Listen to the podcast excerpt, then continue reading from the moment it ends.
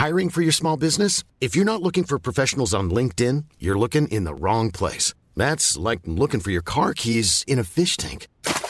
LinkedIn helps you hire professionals you can't find anywhere else, even those who aren't actively searching for a new job but might be open to the perfect role. In a given month, over 70% of LinkedIn users don't even visit other leading job sites. So start looking in the right place. With LinkedIn, you can hire professionals like a professional. Post your free job on linkedin.com slash people today. Et maintenant, voici les vedettes de notre spectacle. J'aimerais bien qu'on pose nos armes et qu'on discute. Bon, bah lui, il va me prendre la tête. Jack, je veux que vous me dessiniez comme une de vos françaises. Ah non, c'est chouchou, je veux, pas la moche. Zut, rezut et rezut derrière Ah, je vois, monsieur se fout de moi. Monsieur fait d'ironie. Mais où est-ce que vous vous croyez, merde? Au cirque? Ben ça, c'est du spectacle. Vous aimez le cinéma, nous non plus. Bonjour, bonsoir à toutes et à tous. Et c'est donc eh bien la saison des prix littéraires. Et oui, chaque année, à l'heure où tombent les feuilles, la crème de la crème de la littérature française élit dans la plus pure transparence et en toute impartialité, celle ou celui qui sera élevé au rang de roi ou reine de l'année. Et cette année, on peut saluer le beau concours accordé au très beau et très romanesque Veillé sur elle de Jean-Baptiste Andrea à l'iconoclaste. Et comme le dit très justement un ami, si le Goncourt récompense le meilleur ouvrage d'imagination en prose paru dans l'année. Le Renaudot récompense lui un livre au pif, mais bon, c'est une copine ou un copain de Bec BD, alors ça va. En l'occurrence, Les Insolents d'Anne Scott, qui, euh, avant le prix, s'était à peine écoulé à 1000 exemplaires et dont personne n'avait entendu parler. Enfin, vous allez me dire, les prix, c'est pas une science exacte, hein, et surtout, c'est toujours réalisé sans trucage.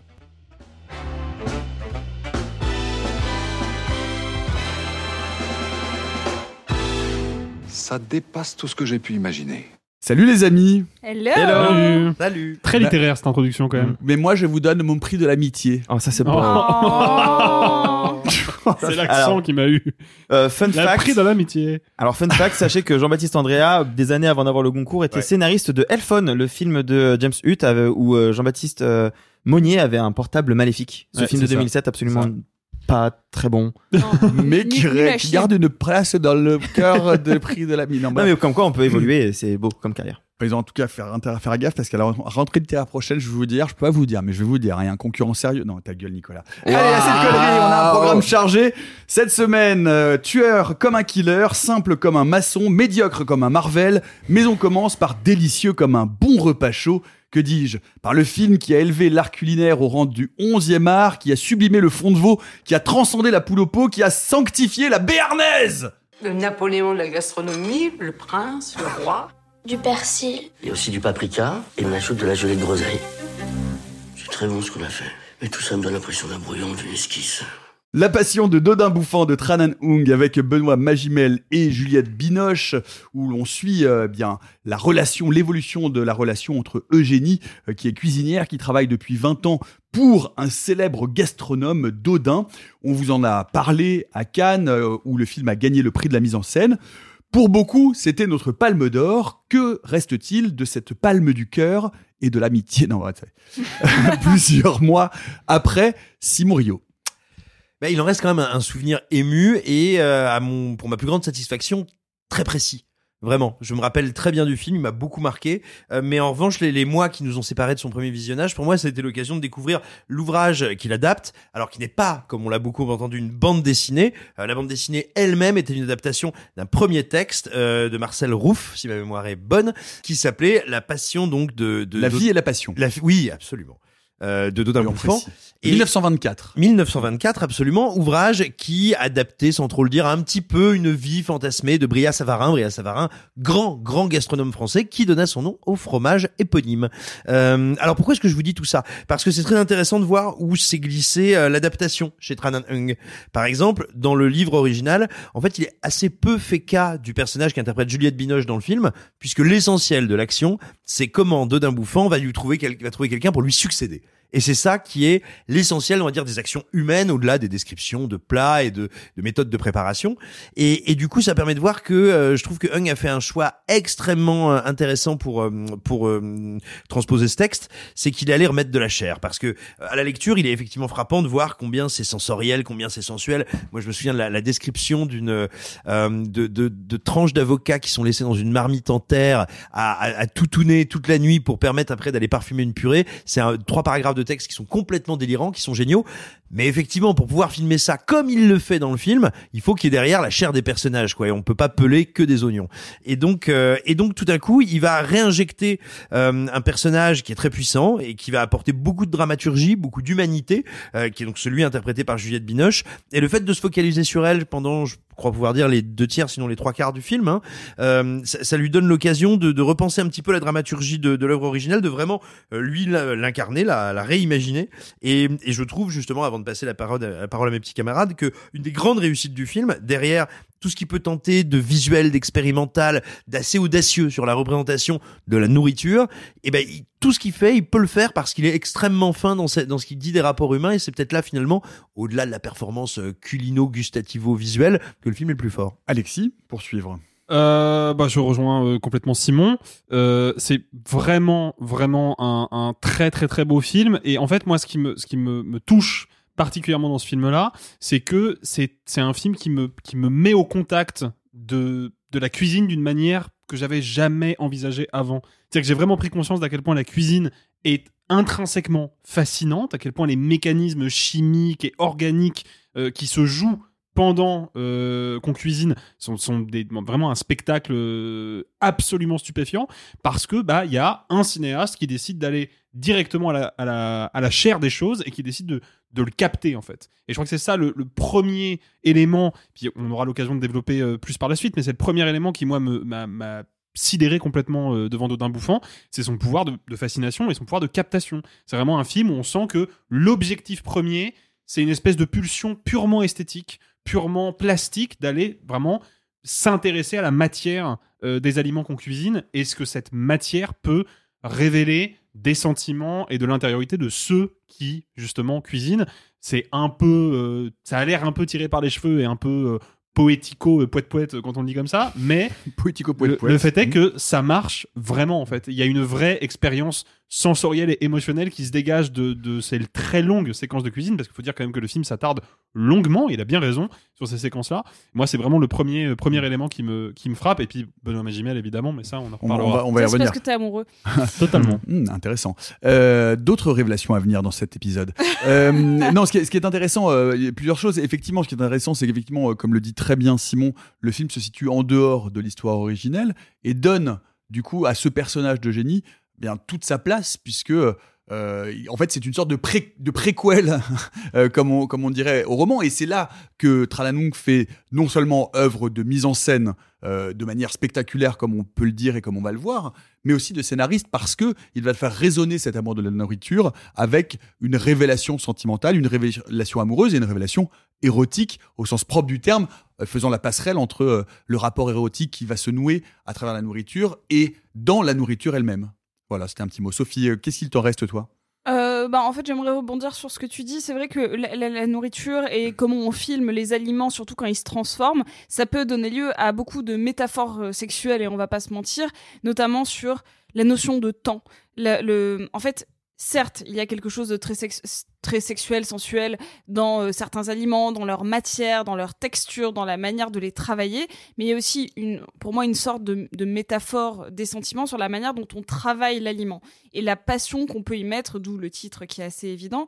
Et, je trouve que là où, où, le film est vraiment particulièrement intelligent et subtil, c'est qu'il y met pas que de la passion, il met aussi beaucoup de tension.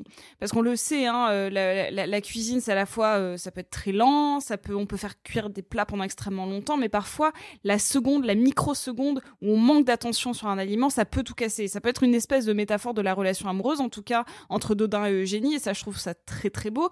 Et surtout, le film est fascinant par sa manière euh, très rythmé qu'il a de filmer la cuisine, parce que euh, il, il prouve bien qu'on n'a pas besoin de mettre une musique de Pirates des Caraïbes et faire des gros plans sur des plats pour montrer qu'il y a de la concurrence. C'est une référence à Top Chef au cas où.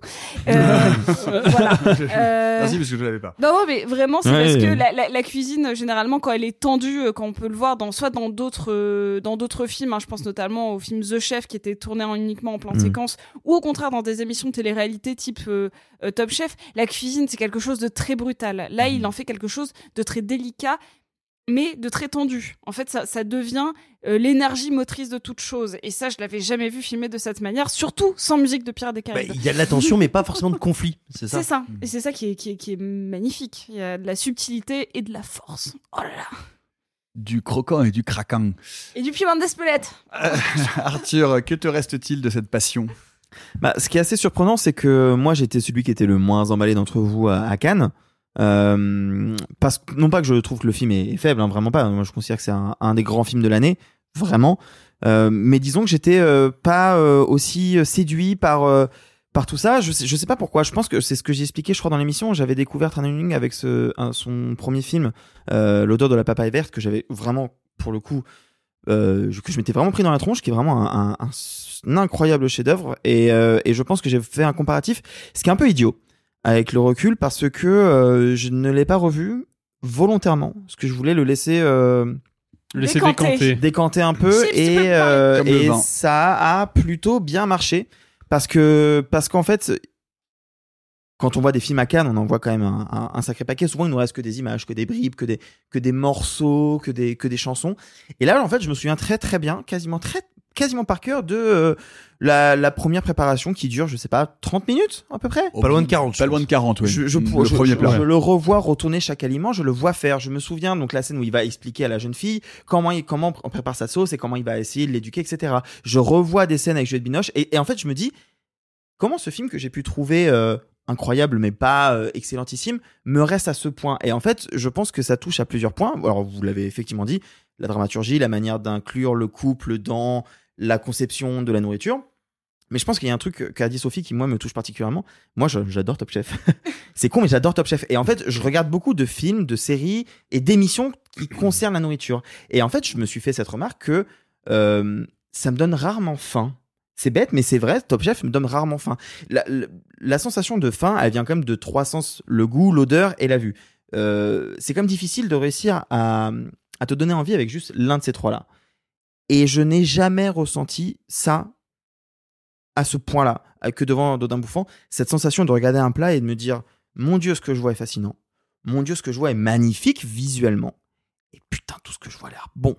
Et je sais que Pierre Gagnère donc, a participé à toute la direction artistique des plats, des aliments, de la manière de les filmer. Et, et pour l'avoir interviewé à Cannes, il me racontait que c'est pas simple parce que du coup, euh, quand tu fais une recette, quand tu fais Top Chef, bah tu commences par l'étape 1, puis l'étape 2, puis l'étape 3, et puis tu termines par l'étape 4.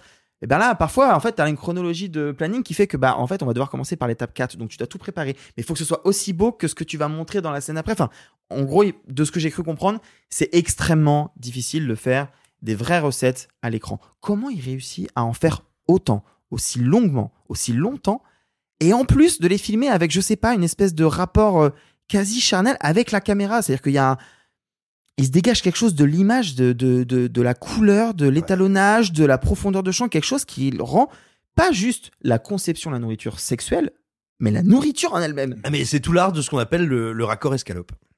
Quoi? Non, laisse tomber.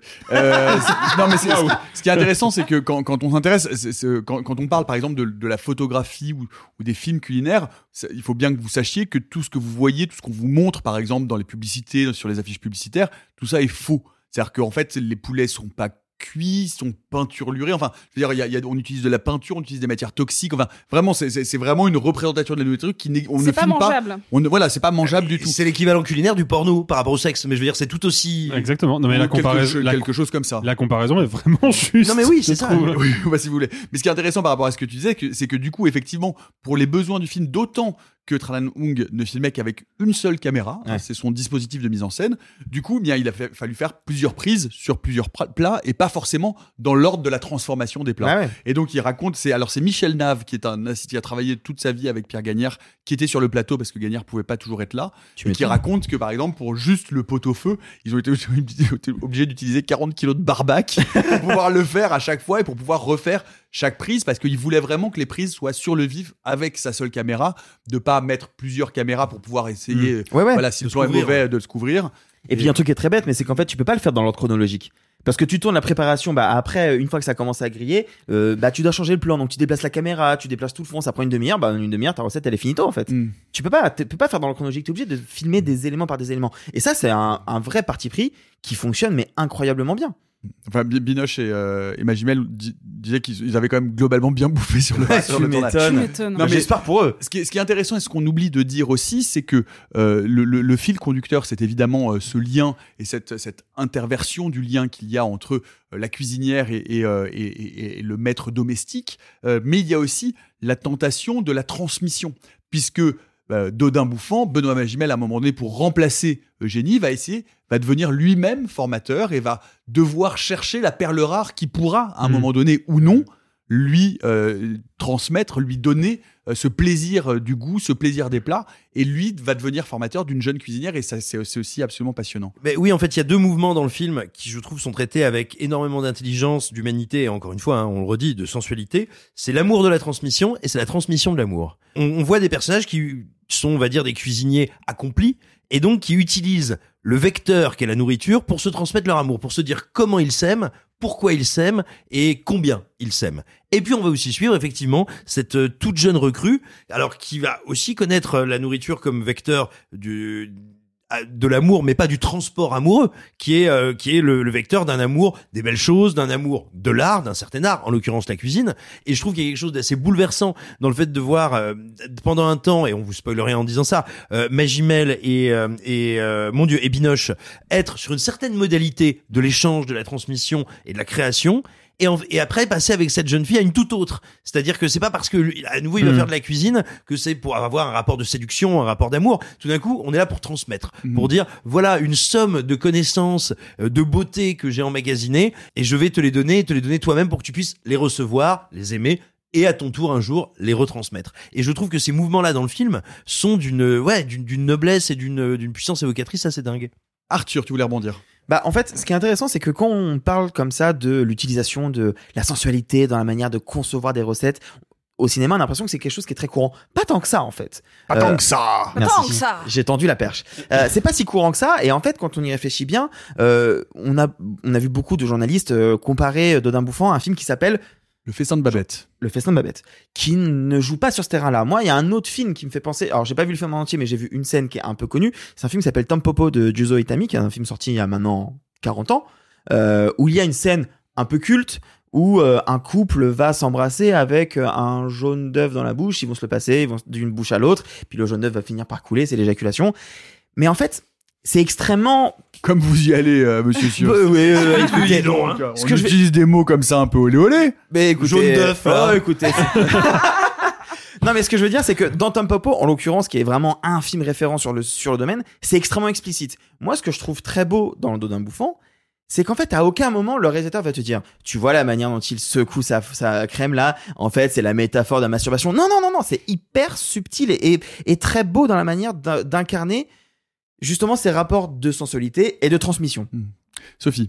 Euh, justement, ce qu'il y a de, de- de super intéressant aussi, c'est le rapport de force qu'il peut y avoir dans une cuisine. On sait que la cuisine, c'est quelque chose d'extrêmement hiérarchisé, en tout cas dans toutes les cuisines professionnelles. Il y a presque un rapport, euh, on compare souvent les cuisines et quelque chose de très militaire. Enfin, on le voit même dans des séries là comme The Bear où il y a... euh, Dès qu'il y a un élément euh, qui vient euh, perturber la cuisine, euh, ça devient une forme de chaos. Il faut qu'il y ait quelque chose de très très très euh, bah, militaire. hein. Désolée, je, ré- je réutilise ce terme. Martial. Martial, merci. Et, hum, et, et en fait, j'ai un reproche à faire, non pas au film, mais un petit peu à, à la communication autour. C'est la bande-annonce qui, je trouve, dévoile beaucoup trop de la relation entre Magimel et Binoche et surtout sur un peu le destin que peut avoir. du coup, je spoilerai, hein, on sait dans la bande-annonce qu'elle est malade.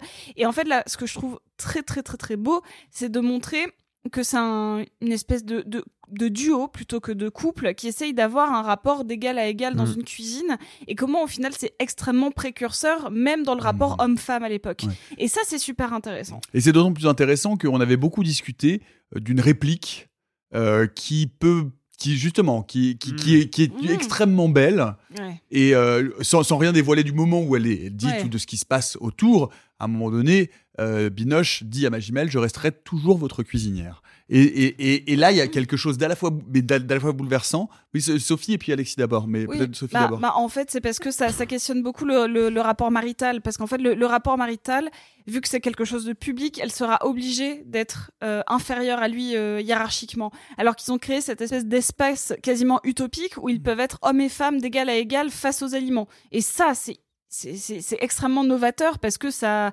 certes, c'est encore une fois un petit peu euh, imaginé, un peu rêvé parce qu'on ne sait pas s'il y a déjà eu des rapports hommes-femmes de cette manière-là dans la cuisine, mais le fait de l'imaginer pour malgré tout s'inscrire dans des codes sociaux euh, réalistes de l'époque, je trouve ça extrêmement fort. Oui, d'autant que toute la scène où les rôles sont inversés, il se met absolument et entièrement à son service. Bah que- oui, complètement. Ouais. Mais en fait, c'est c'est le, c'est effectivement la dimension euh, politique du film transparaît par cette euh, par cette relation-là. Moi, il y, a- un point qui, à mon sens, me paraît être euh, être aussi révélateur de, de la nature de leur relation et de- du caractère unique de cette relation. C'est l'importance du langage. On n'en a pas beaucoup parlé, mais il y a quand même évidemment des très longues scènes de cuisine. Il y a aussi des scènes parlées qui sont d'ailleurs assez longues aussi. On s'étale beaucoup dessus. Et c'est un langage qui est vraiment particulier. Moi, c'est la part du film qui m'avait d'ailleurs profondément déstabilisé à Cannes, presque plus que le côté contemplatif. C'était que vraiment, c'est un, un- un texte qui est extrêmement écrit, extrêmement chiadé. Et très littéraire. Très Très littéraire, soutenu, hein. exactement, ouais. très Et qui, est, soutenu. et qui est déclamé comme tel. C'est-à-dire qu'on voit bien que Magimel et Binoche, ils, ils sont dirigés de manière à déclamer leur texte beaucoup plus que l'incarner. Ce qui peut, je pense, être une limite pour pas mal de gens, mais qui, à mon sens, est révélateur aussi de la nature de leur relation, c'est que on voit bien que d'un point de vue de communication, jusque dans la manière d'utiliser les mots et de construire des phrases, il y a une espèce de carcan, je sais pas si c'est un carcan bourgeois, mais en tout cas une espèce de carcan social et sociétal qui écrase ces personnages, qui les conditionne. Et c'est justement par la cuisine qu'ils vont pouvoir se libérer de ça, puisque pendant toutes les scènes de cuisine, il n'y a quasiment pas de dialogue, ou alors juste pour nommer des aliments ou donner des très courtes instructions. Et c'est des séquences muettes. Euh, et ça, c'est quand même, pour moi, ouais, euh, très révélateur. Bah oui, parce qu'elle est officiellement, elle, géniale dans le terme. C'est une forme de, de, de génie culinaire et elle arrive à faire des choses que personne ou presque n'arrive à faire.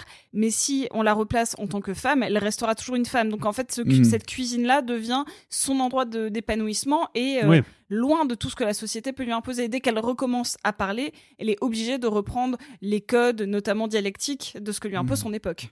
J'ai j'ai une question parce que c'est euh, c'est un film qu'on peut qui, qui est pas enfin qui peut être difficile d'accès. Enfin je veux dire Oui. c'est pas à, à qui s'adresse ce film là Est-ce que comment on rentre dans ce film? Est-ce que parce qu'on en dit euh, d'ailleurs j'aimerais signaler que nous sommes toutes et tous d'accord. C'est donc un Oh, non, Simon l'accent Je vous ai compris Ah Eh ben c'est pas trop tôt.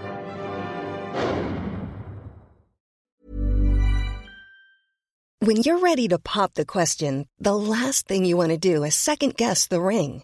At Bluenile.com, you can design a one of a kind ring with the ease and convenience of shopping online. Choose your diamond and setting. When you find the one, you'll get it delivered right to your door. Go to Bluenile.com and use promo code LISTEN to get $50 off your purchase of $500 or more. That's code LISTEN at Bluenile.com for $50 off your purchase.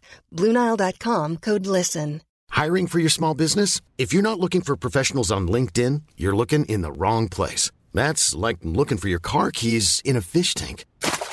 LinkedIn helps you hire professionals you can't find anywhere else, even those who aren't actively searching for a new job but might be open to the perfect role. In a given month, over 70% of LinkedIn users don't even visit other leading job sites. So start looking in the right place. With LinkedIn, you can hire professionals like a professional. Post your free job on linkedin.com/people slash people today. Mais alors du coup, après ce home run, qui, euh, à qui s'adresse ce film? Parce que ça peut être déstabilisant parce qu'on en dit beaucoup, beaucoup, beaucoup de bien, et d'un seul coup, on est plongé dans un film extrêmement formaliste, Très avec long. des plans euh, très longs, avec des plans fixes, remarquablement illuminés, mais qui ressemblent effectivement et qui font penser euh, à la peinture, à des, à, à- à des intérieurs de Vermeer, etc. Parce que là, ça cite de la peinture à gogo. On est dans Au Parnasse, au voilà, néo-romantisme, tout ça. Euh, et sur une première scène de préparation de repas qui va durer sur les 30 ou 40 minutes avec effectivement peu de dialogue. On peut dire que c'est un film plutôt âpre. Et pourtant, et pourtant, je n'aime que toi et pourtant, pour... pardon, à toi. Eh bien, moi je vous dirais un truc tout simplement, c'est pour tous ceux qui ont un, qui ont un rapport, encore une fois, un peu sensuel et charnel au cinéma. Je vais vous dire tout simplement, dans ce film, à plusieurs moments, j'ai vu des images que je n'avais jamais, à aucun moment, vues ailleurs. quand même pas si fréquent. Et ce sont toujours des images qui ont un rapport avec le corps. Moi, j'ai ce plan sur le visage de Magimel qui, pour savoir s'il est en train de réussir son carré de veau, est en train de humer la viande Mm. et je vois, je vois le fumet qui, qui s'élève de la viande en train de cuire, qui rentre dans ses narines et qui ressort par sa bouche. J'ai jamais vu ça. On a tous déjà senti quelque chose en train de cuire et on, s'est tous dit, oh, c'est vachement bon, dis donc, je serais jamais vegan. Euh, et ben, tout d'un coup, c'est la première fois qu'une image de cinéma arrive à me reconnecter de manière absolument instantanée à cette émotion-là, à la transcrire. Et il va y avoir plusieurs séquences de cet acabit dans le film, plusieurs moments qui pour moi me laissent absolument pantois, je trouve euh, suspendu parce qu'il n'y a pas grand-chose de plus, je pense, de plus élevé, de plus compliqué que de réussir à faire ressentir quelque chose d'une évidente simplicité.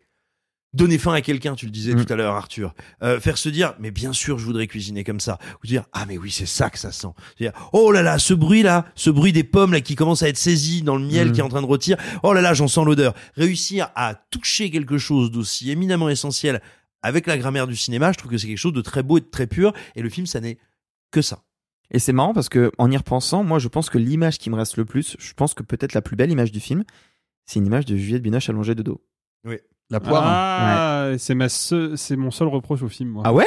Ouais. Alors, alors, d'un point de vue plastique, je trouve que c'est c'est magnifique. Juste pour préciser hein, pour les auditeurs et les auditrices qui nous écoutent, il y a une, une- un parallèle qui est créé par la mise en scène entre la forme d'une poire et la forme du corps de Juliette Binoche allongée dans le lit. C'est très, effectivement très très beau. Je trouve que c'est un peu pour le coup surligner le, le lien entre l'intimité et la cuisine. Euh, je pinaille, mais le truc c'est que quand t'as un film qui est à ce point-là irréprochable, quand d'un coup t'as un plan et que tu te dis ah bah ce plan-là il aurait pu ne pas exister, c'est un peu dommage. C'est le, seul qui est effectivement un peu. euh, un- et symboliquement, c'est quand même un petit peu. Un peu c'est la- appuyé. c'est- une patte lourde, quoi, quand même. hein, la beauté de l'image. Oui, c'est très très beau, je suis d'accord. Moi, je me demande si c'est un film qui peut rencontrer, qui peut trouver son public. Je sais pas si c'est un film qui. Est-ce que c'est un film qui peut marcher selon vous Moi, je euh, pense que ma, je pense que ma grand-mère adorera. Voilà, je, je sais Ouais. pas ce que ça vaut, mais je pense que cette espèce de classicisme, son casting peut attirer, on va dire, ceux qui aiment euh, euh, les films d'époque, les films en costume, Mm. euh, qui est un public en soi. hein. C'est généralement pas nous, mais c'est un vrai public en France, parce qu'on a ce goût hein, du film en costume. euh, un peu pompeux, comme l'a pu le faire Emmanuel Mouret aussi. hein. On a, on a ce- ce- ce public-là.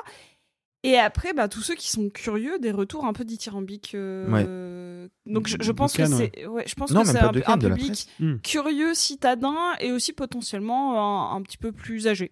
Bah, juste, euh, je pense aussi que euh, on est là tout de suite maintenant dans une espèce de, de, de bouillon euh, effervescent euh, voilà, De poule. bouillon cube, ouais. Bouillon cul. Euh, non, mais il, se- il se passe un truc au, au niveau du public qui est quand même assez sidérant. Il y a deux semaines est sorti euh, Killers of the Flower Moon de Martin Scorsese, film quand même pas facile, qui a pas mal divisé, qui dure 3h30, sans compter les 20 minutes de publicité au début de chaque séance dans tous les multiplex de France. euh, euh, c'est quand même, faut, faut avoir 4 heures devant soi, quoi. Et le film a tapé un demi-million d'entrées en une semaine. Donc là, il se passe un truc. Ah, ça y est, il a passé le million. Hein. Euh, je crois qu'il l'a Mm. passé. Ah ouais. il a passé plus, le- Le Après, moi, après, je pense que. Dodin a ses chances. euh, ouais, Après, euh, Scorsese, euh, c'est pas euh, Oui. Tran-Anung. Mm. Ouais, mais Scorsese, il allait plus on- en salle jusqu'à oui. présent. hein, donc, Mais on fera un point sur plus, le, hein. sur, Oui. sur le box Mais, office mais euh, en, réalité, je vais vous dire, c'est un film qui a certes besoin d'un petit, on va dire d'un petit miracle pour euh, en- mettre la machine en marche, mais c'est le genre de films qui sont quand même assez propices au miracle et qui, une fois qu'ils mettent la machine en marche, peuvent vraiment surprendre. Je pense, par exemple, c'est pas le même sujet, c'est pas le même metteur en scène, mais en termes la soupe aux choux, parce qu'il y a de la nourriture aussi. Absolument, et des paix. Euh, non mais, euh, non mais en, en, euh, en termes d'aridité, rappelez-vous qu'un un film comme Des hommes et des dieux, qui est un film sur Mm. euh, putain, des moines dans un monastère en Algérie qui vont se faire zigouiller. Alors d'accord, il y a Michael Lansdale, mais enfin bon, euh, je veux dire, c'est pas le dernier James Bond quoi. Et, euh, Xavier Beauvois, euh, Xavier Beauvois, il se lève pas tous les matins pour faire 2 millions d'entrées quoi. Ouais. Donc, et ce que je veux dire, c'est que il y a comme ça des films qui peuvent sembler âpres, exigeants et qui des fois tombent très bien avec le public, en phase. On est dans un moment où le public semble être relativement curieux et avoir envie de revenir en salle. Et enfin, je pense qu'il y a aussi une strate de public qu'on a tendance à oublier, qui est le public que je qualifierais de euh, troisième république mélancolique, euh, réac sans le savoir, mais on vous aime, on vous aime, papy, mamie. C'est les gens, par exemple, qui adorent, et je me classe aussi dedans, hein, c'est pas pour être méchant, euh, mais qui adorent euh, le cinéma de Jean Becker, par exemple. Il y en a beaucoup, c'est des films qui engrangent des centaines de milliers, sinon des millions d'entrées, et je pense que sur un malentendu, Dodin Bouffant peut totalement les choper. Après, et puis un dernier point à prendre en considération, même si euh, on aura la shortlist des Oscars que dans euh, quelques semaines, Mm. il n'est pas impossible que la promotion d'un film qui va représenter la France aux Oscars et que bah du coup ça a provoqué un débat parce que pourquoi c'est pas Justine Trier? Tiens elle Ouais. peut-être fait un discours un peu polémique à Cannes euh, je pense que les gens ont peut-être envie d'aller voir le film qui peut potentiellement nous représenter je pense que c'est un élément qui va pas chambouler l'intégralité du box-office du film mais peut avoir son petit impact La Passion de Dodin Bouffant de Tranan Hung avec Benoît Magimel et Juliette Binoche. Euh, et puis, hein, vous pouvez nous dire en commentaire si vous, si vous êtes plutôt euh, dîner sans vin ou baiser sans moustache. Moi, aucun des deux. Euh, en tout cas, parlez-nous-en dans, euh, bah, sur nos réseaux sociaux, euh, également sur les applications de podcast, puisque vous savez que, eh bien, il est bien meilleur et bien meilleur, et surtout bien meilleur de nous écouter sur les applications de podcast où vous pouvez nous écouter de façon bien meilleure. Et on passe donc aux actus, gastronomie toujours, mais plutôt version fast-food. Il y a un film qui sort aujourd'hui et dont nous ne vous parlerons presque pas, puisqu'on va vous en parler maintenant.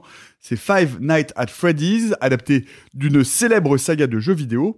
Et c'est un film qui a explosé le box-office américain, Simon. Oui, en effet. Alors, on va pas, on va pas s'attarder sur Five Nights at Freddy's parce que, en raison d'une actualité qui est extrêmement chargée, on n'était pas assez nombreux à pouvoir le voir pour pouvoir en parler de manière décente et en détail. On ne voulait surtout pas le faire de manière simpliste et rapide, donc je vais pas du tout m'attarder sur le fait que c'est une énorme merde. et euh, euh, voilà, non, je- non, c'est très très mauvais. Notamment si vous aimez le la saga vidéoludique, c'est assez triste de voir des gens, euh, euh, on va dire piétiner un, un univers euh, qui est assez rigolo et ne jamais, ne jamais tirer parti des, des possibilités offertes par le jeu, qui est un jeu en gros, euh, je, je vais pas rentrer dans le détail, mais qui est un jeu qui peut être extrêmement stressant. Et bon bah là, vous verrez que le, le stress n'existe pas. Euh, mais pourquoi est-ce que c'est intéressant d'en causer? Euh, Five Nights at Freddy's, alors c'est un film, c'est une coproduction Blumhouse. C'est un film qui a coûté 20 millions de dollars. Or, c'est un film qui, le week-end de sa sortie, a rapporté 113 millions de dollars sur le seul sol américain et qui, au total, euh, avec toutes ses sorties euh, internationales jusqu'à présent, a déjà amassé 180 millions de dollars. C'est gigantesque. C'est probablement le plus gros démarrage américain de l'année. Alors certes, il y a beaucoup de films qui ne sont pas sortis cette année du fait des grèves des comédiens et des scénaristes, mais il n'empêche, même une année où il y aurait eu pas mal de concurrence, ce serait resté un très très gros démarrage. Et ça doit nous faire penser que, et je, on y reviendra au, cours de cette émission, que actuellement les super-héros sont à la peine, que ça fait maintenant presque deux ans qu'ils ont du mal à, à retrouver leur score, voire qu'ils contre-performent gravement. Or, en quelques mois, on aurait vu s'enchaîner donc ce Five Days, euh, de Five Nights at Freddy's, mais aussi un certain Mario, un certain Mario qui a été un des plus gros scores au box-office. Et comme je crois, nous en parlera un petit peu plus tard, Arthur, il y a d'autres euh, sagas vidéoludiques qui qui s'approchent, qui s'approchent de nos écrans, qui vont être adaptés très prochainement. Et du coup, bah, on est un Comme petit peu en- Pong. Euh, évidemment. J'ai hâte.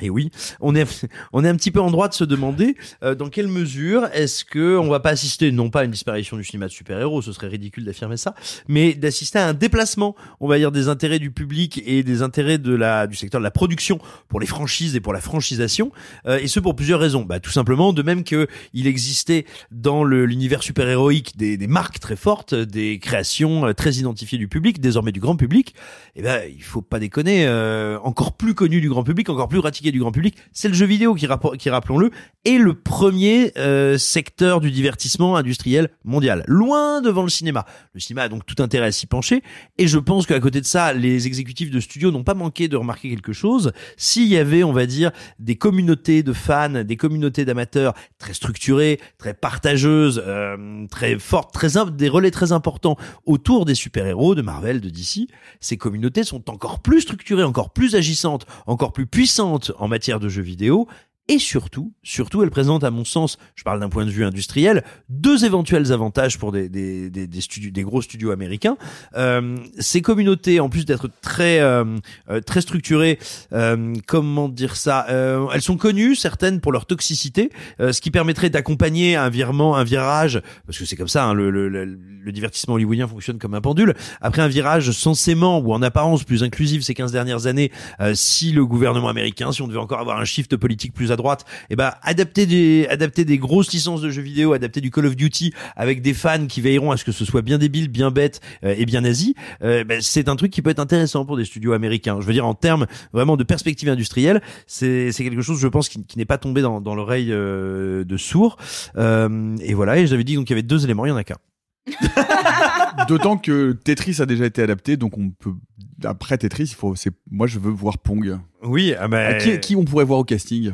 Euh, Pong, alors Pong, moi j'aimerais bien voir Michael Serra, juste pour qu'il reçoive des balles dans la gueule. D'accord. Kratos de fou. Tellement. Absolument. Réalisé par David Lynch. Alors là, ça commence à m'intéresser à nouveau. Ah bah oui. là, ça commence à m'intéresser très très fort. Et en fait, ce sera juste David Lynch sur un fond noir qui dit Paon pendant 1h40. Ou avec Marina Abramovic. Du nouveau pour nos amis d'outre-Québec qui aiment la Batavia. Vous nous avez peut-être entendu euh, à ce micro il y a 15 jours débattre d'une comédie romantique, belge en l'occurrence. Alors oubliez la Belgique, vive le Québec. La comédie romantique de l'année, que dis-je, de la décennie, elle est là sur vos écrans, c'est pas compliqué, c'est même simple. C'est simple comme Sylvain. T'as presque rien dit à table, tu m'appelles plus, puis t'es de bonne humeur. Salut, j'arrête pas de penser à toi. Fait que, euh, va falloir qu'on se revoie, je crée bien. Salut, j'arrête pas de penser à toi. Je pense que j'ai rencontré quelqu'un. Simple comme Sylvain de Monia Chokri avec Magali Lépine Blondeau et Pierre-Yves Cardinal euh, nous raconte l'histoire de Sophia qui est prof de fac à Montréal.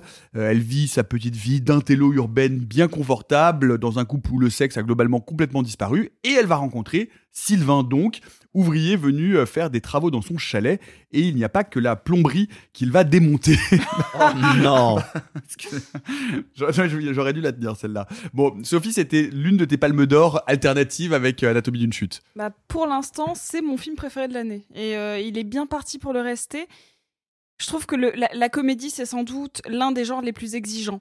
Parce qu'on a souvent euh, tendance à le traiter un petit peu euh, par-dessus la jambe en se disant que si on mettait euh, deux, trois phrases un peu graveleuses et deux, trois effets de montage, bah, d'un coup, on avait un truc qui se tenait, on se retrouve avec les films de Philippe Lachaud. Et, et, et c'est pas une bonne chose, en fait. La comédie est un, est un art qui peut être subtil, qui peut être intelligent. Et en fait, quand c'est bien fait, pour moi, ça devient la meilleure catégorie de film. Qu'une comédie arrive à réunir à la fois quelque chose comme un message très intelligent, une structure narrative, des personnages conséquents, le rire est l'un des meilleurs vecteurs de message. Et je trouve que c'est formidable. Et je trouve que Monia Chokri, euh, elle, a réussi à faire une espèce de comédie ultime où la mise en scène est toujours, toujours, toujours euh, à propos et euh, avec son sujet qui est, qui est subtil et brillante en tout point. Je trouve que le film est hilarant, mais surtout il raconte quelque chose d'assez terrible qui est que en fait, euh, cette prof de fac qui tombe amoureuse, euh, oui, cette prof euh, de, philosophie qui tombe amoureuse de de ce réparateur, de ce mec de la campagne, bah en fait, même si leur amour est puissant, ils viennent de milieux sociaux très différents et ça vient sans cesse leur rappeler que le, regard des autres peut les séparer. Parce que on vit on vit dans une société où, désolé parce que c'est un peu vrai, on n'arrive pas à vivre un amour comme on peut l'imaginer sur une île déserte où on n'est que deux et où en fait l'amour est le seul euh, vecteur euh, de, vie. On vit on avec une famille, des amis qui eux-mêmes ont des jugements et qui ne peuvent pas euh, s'empêcher de venir contredire tous les choix moraux, philosophiques, amoureux qu'on peut avoir. Et en fait, ça vient nous rappeler que l'amour ne peut pas être seul et une beauté lumineuse. En fait, la vie c'est compliqué et Monia Chokri arrive à faire un film ultime pour moi. Vraiment, elle a réussi à faire un espèce de film parfait. Euh, voilà, j'ai rien d'autre à dire. Putain, c'est un film parfait. Je trouve ça incroyable. C'est euh, ce qui est intéressant, peut-être, euh, ce qu'on peut commenter, c'est qu'effectivement, la comédie, surtout ce qu'on en connaît en France, a tendance, pas toujours, mais malheureusement de plus en plus, à devenir antinomique avec la mise en scène. Euh, on oublie que la comédie, c'est avant tout de la mise en scène, hein, que la mise en scène génère de la comédie, que le slapstick, c'est la mise en scène qui crée les situations comiques, etc. Et là, d'un seul coup, Monia Chokri réinvestit complètement euh, l'espace du cadre, elle réinvestit l'espace de l'image avec euh, un grain, avec des idées de mise en scène à, tout, à tous les plans. Euh, et, euh, et en fait, c'est cette comédie-là qu'on aime. Bien sûr, mais quand on évoquait justement euh, euh, le syndrome des amours passés il y a quelques semaines, je, je, je disais justement que si, si d'habitude je m'intéresse pas beaucoup aux comédies romantiques, c'est parce que je trouve qu'elles sont euh, souvent, pas toutes, euh, trop programmatrices, euh, un peu conservatrices dans leur manière de, de penser l'amour entre les personnages, et je trouvais qu'il y avait pas beaucoup de cinéma dedans. Bah là, voilà une comédie romantique qui euh, éclate, détruit, pulvérise, éparpille façon puzzle toutes mes défiances, parce que effectivement, il y a un soin de mise en scène qui est incroyable, il y a un travail sur la photo, sur le montage, sur l'écriture des dialogues qui est sidérant. Et pourquoi? Bah Parce qu'en fait, je crois que Monia Chokri, elle s'est pas dit je vais faire une comédie romantique, elle s'est dit je vais faire une, une comédie d'amour. Et effectivement, on va parler de l'amour, de l'amour, mais dans toutes ses facettes. C'est-à-dire que l'amour, c'est de la passion. L'amour, c'est aussi quelque chose qui peut s'installer, qui peut durer. Mais l'amour, ça fait aussi très mal des fois. Parce que l'autre nous déçoit, parce qu'on se déçoit. Et parce qu'on se déçoit pas tant parce que euh, l'autre serait riche ou pauvre, ou soi-même on serait riche ou pauvre. Elle va nous parler d'une autre forme de possession. Elle va nous parler du capital symbolique. Parce que euh, son héroïne, qui est donc euh, qui, est, qui est philosophe de formation, si ma mémoire est bonne, euh, elle s'en fiche bien que euh, son Sylvain ce soit un manuel et qui gagne pas énormément d'argent, qui bosse pas à la fac. Euh, elle s'en fout complètement. Lui euh, n'est pas complexé par le fait qu'elle gagne du pognon en allant donner des cours. Par contre, bah, il se trouve que lui, il connaît euh, trois morceaux de pop, alors que elle, connaît tous les opéras de Verdi. Euh, il se trouve Et que que lui, il adore Michel Sardou surtout. voilà, oui, bah, ce, il- gag, ce, ce- ce gag implacable. Oui, absolument. Mais voilà, en Qui est fait, dans la bande-annonce par ailleurs. oui, mais donc c'est une question de capital symbolique. On n'a pas la même culture, on n'a pas les mêmes référents culturels, donc nos familles et nos amis n'ont pas les mêmes référents culturels, et du coup, on se surprend, on s'étonne, on se déçoit de manière parfois extrêmement cruelle. Et pourquoi est-ce que le film est si bien mis en scène? C'est parce que la mise en scène elle fonctionne toujours sur deux niveaux. Typiquement, je c'est une des premières séquences du film et ça ne spoile rien. Au moment de la rencontre entre euh, donc euh, nos, nos deux nos deux amoureux, euh, on, on est à travers le, le point de vue donc de, de cette de cette jeune femme qui vient découvrir alors qu'elle ne connaît rien euh, au bricolage. C'est pour ça que la situation l'embête un peu. Elle vient découvrir donc Sylvain qui va faire des travaux dans ce chalet qu'elle vient d'acquérir. Et là, tout d'un coup, elle voit sa silhouette qui se découpe dans le soleil couchant euh, de devant le chalet. Et et en fait, ce qui est super intéressant, c'est qu'à la fois euh, ça joue au premier degré, ça nous dit voilà un peu le cliché qu'elle a quand même euh, qu'elle a quand même en tête. Elle est déjà en train de penser euh, à se faire planter le Mont Velu, et en même temps, et en même temps, il y a, y a tout un second degré, c'est-à-dire qu'on est quasiment dans une imagerie de roman photo, parce que effectivement, elle se conforme à tout un, à tout un schème de représentation euh, bah, dont on peut rire et dont on rit avec elle, et, et donc tout fonctionne ainsi de la même manière. Un peu plus tard, à un moment, il y aura un plan très beau autour d'un morceau de musique qu'ils écoutent plusieurs fois dans le film. Bah, ce plan, il montre à la fois qu'ils sont complètement séparés du monde, qu'ils ne vivent que l'un pour l'autre et que c'est très beau. Et en même temps qu'il y en a un qui porte l'autre et que la chute est plus très loin. Ce que je veux dire, c'est que voilà, pourquoi est-ce que c'est aussi riche, pourquoi est-ce que c'est aussi puissant visuellement? Parce qu'elle s'inquiète toujours de comment raconter les choses. Alexis. Bah déjà en, premier lieu, euh, même si je n'irai pas jusqu'à dire comme Sophie que c'est un film parfait, euh, je le trouve par ailleurs très réussi.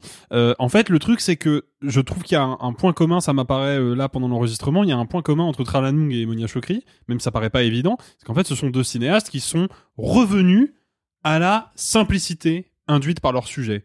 Il y a plein de cinéastes un peu médiocres, un peu lambda, je vais pas donner des noms parce que je veux pas me fâcher, mais qui lorsqu'on leur file un scénario comme par exemple euh, La Passion d'Odin Bouffant, se dirait bon bah le cœur du récit c'est quand même cette histoire d'amour et ce lien entre Magimel et Binoche. Du coup on va s'attarder là-dessus. Puis en fait la cuisine c'est juste une toile de fond, c'est de l'illustration. Non, Tralanoung il a compris que bah un film sur un gourmet qui est amoureux de sa cuisinière va falloir filmer de la bouffe. C'est c'est simple mais ça a un effet dévastateur. Bon bah là Monia Chokri elle a un scénario qu'elle a écrit hein, qui parle d'amour et qui est écrit comme une comédie. Bon bah le film parle d'amour et il est hilarant en fait. Et tu sens que c'est ça déjà, son premier objectif en tant que cinéaste, c'est d'avoir une relation amoureuse qui est crédible et d'avoir des gags, d'avoir un tempo comique, d'avoir une énergie comique. Parce qu'encore une fois, plein de cinéastes de comédie n'arrivent plus à faire parce que bah, ils n'ont pas compris comment ça fonctionne. Et comment ça fonctionne le tempo comique, effectivement, ça passe par la mise en scène, mais ça passe aussi par différentes strates de lecture. Et c'est là où le film est génial, c'est que chaque gag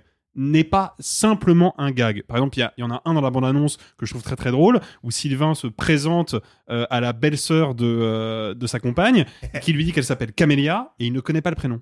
Et il bug là-dessus, et l'autre lui répond, bah, comme la dame au camélia, il fait, la dame au quoi? Je comprends pas de quoi tu parles.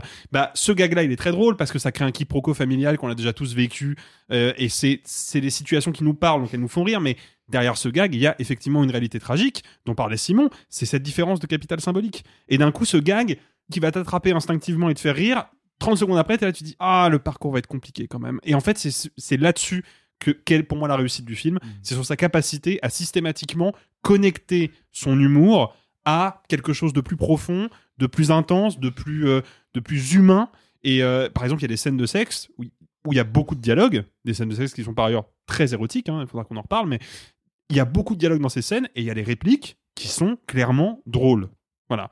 Et pourquoi elles sont drôles? Bah parce qu'elles sont vraies en fait. Et que quand on prend un petit peu de recul sur les trucs qu'on fait au quotidien, y compris les trucs un peu cochons qu'on peut se dire quand on est au lit, bah là d'un seul coup ça devient drôle parce qu'on a justement ce recul nécessaire pour se rendre compte que oh, quand on est vraiment dedans, c'est très mignon, mais quand on est à l'extérieur, c'est un petit peu ridicule, et en même temps, c'est ça qui les rend humains, et c'est toutes ces petites subtilités qui vraiment rendent le film super intelligent et super plaisant, et surtout, c'est hilarant de bout C'est en bout. vraiment hilarant de Et bout pourtant, bout. le film a des moments vraiment tristes, hein, mais Ah oui, je- qu'est-ce que c'est je drôle, quoi. sur les ruptures de ton un petit peu peut-être. Bah vas-y, vas-y, je t'en prie. Alors juste un, petit truc, je vais, je vais venir sur la rupture de ton, mais juste on, on parle beaucoup de la photo. Il faut savoir que la- le, le- le directeur de la photographie, euh, c'est André Turpin, qui a notamment euh, Oui. beaucoup travaillé avec Dolan.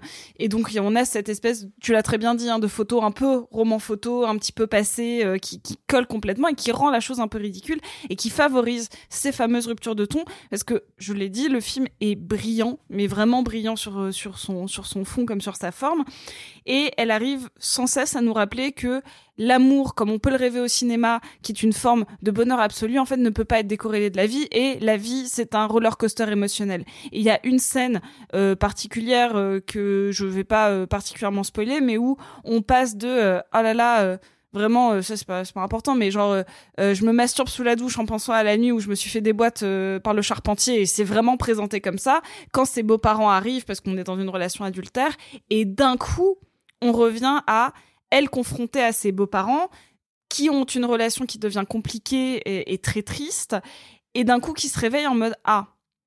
Mais cette passion-là, même si, si je le choisis lui, ça ne marchera. Je, je n'aurai jamais cette passion éternellement, sans dire euh, dans quelle direction Hmm. va le film. Hein. Mais ce rapport de peut-être que sa passion c'est que le tout cas, début. ce que pense le personnage à ce moment-là. Oui, ouais. oui, bien sûr. Mm. Et ça, je trouve que c'est très très fort dans une comédie où vraiment on est presque dans le dans le burlesque à certains moments. C'est même, même un peu trashos dans les euh, dans la manière de, de, parler de sexe. Il y a pareil un moment qui est euh, qui a pas mal circulé où t'as euh, Monia Chokri qui a un petit rôle dans le film qui dit que elle aussi elle s'est mise à coucher avec euh, avec son coach parce qu'elle aussi elle a envie un peu de s'amuser et qu'elle dit ah là là euh, avec coach Hakim on se crache dans la bouche on est deux petits lamas. C'est hyper trash comme image, c'est hyper drôle et paradoxalement, on revient toujours à ouais, mais la société nous impose d'avoir des enfants, de penser la vie à long terme, de juste de ne jamais être dans l'instant. Et je crois que le fait que la, la que Sophia, le personnage, soit donne des cours de philosophie et parle d'amour et de ce qu'est l'amour en fonction des différents philosophes rappelle que même elle, si elle réfléchit au système amoureux et euh, même sociologiquement ce que c'est l'amour, ben, en tout cas au Québec en 2023, euh, personne ne sera jamais d'accord. Et puis de toute manière, l'amour n'est absolument pas une valeur absolue et que malgré tout, ce qu'elle a l'air de dire, c'est que euh, la, complexité donne aussi bien des moments euh, d'explosion émotionnelle, fusionnelle, physique, que des grands moments de déchirement. Et, de réussir à dire tout ça dans un film d'une heure cinquante, bah, je, je trouve que encore une fois, c'est un petit miracle. Et il y a quelque chose qui, fonctionne très bien dans les ressorts comiques, c'est qu'évidemment c'est le, le choc de deux mondes euh, socioculturellement euh, très éloignés, et, euh, et on est quand même souvent, et on reste du point de vue de Sophia, donc, qui est le personnage principal, qui est interprété par Magali Lépine-Blondeau, et, on- et en fait l'un des ressorts comiques très puissants du film, c'est que le film va se retourner contre elle, et que au contact de cette famille de ploucs, parce que c'est exactement comme ça qu'ils sont présentés. C'est des douchebags. C'est des douchebags. Elle va se rendre compte que son petit milieu, son petit milieu intello, euh, bien pensant du côté, euh, du côté du progrès social et euh, de, de- de- de- des luttes intersectionnelles, est en fait au moins aussi ridicule, si ce n'est plus grotesque encore, et plus jugeant, et plus toxique que le milieu duquel est issu Sylvain Simon. Oui, absolument. La, la- la force du film, euh, c'est pas de dire, regardez tel milieu, tel type de personne ou tel groupe social euh, a tel problème, pas du tout, mais plutôt de partir, de commencer le film avec le point de vue de quelqu'un qui est quand même un peu convaincu d'être dans le camp du bien, d'être dans le camp de la tolérance, et qui du coup se dit, mais moi, euh, mais moi mon charpentier, euh, moi mon charpentier il va pas me refaire que la tuilerie, et en plus, euh, bah, ça me va très bien qu'il soit charpentier. Et à un moment, cette femme va découvrir que euh, ça lui va peut-être pas tant que ça et elle va pas très bien le vivre. Et à nouveau, réussir à faire ça sans que ça devienne non plus une mise en accusation de la protagoniste ou un réquisitoire un peu moraliste, c'est très réussi, c'est très intéressant parce que ça nous met tout simplement, qu'on soit plutôt du côté Sylvain ou plutôt du côté Sophia, chacun dans la vie, ça nous met tous face à nos limites, euh, à euh, aux, problématiques que- qu'on ressent ou qu'on n'ose pas regarder. Et puis moi, enfin, ce qui me touche beaucoup dans le film, euh, pareil, moi quelque chose qui, qui me rend d'habitude souvent très antipathique les comédies romantiques. Je comprends pas comment on peut vouloir faire des comédies romantiques sans sexe. Je comprends pas. Vu qu'on parle de gens qui se rencontrent, qui tombent amoureux et qui en général, en plus, vont choisir de passer le reste de leur vie ensemble parce que c'est comme ça un couple. A priori, quand même, c'est que ils ont un tout petit peu envie de se farcir la motelette, quoi.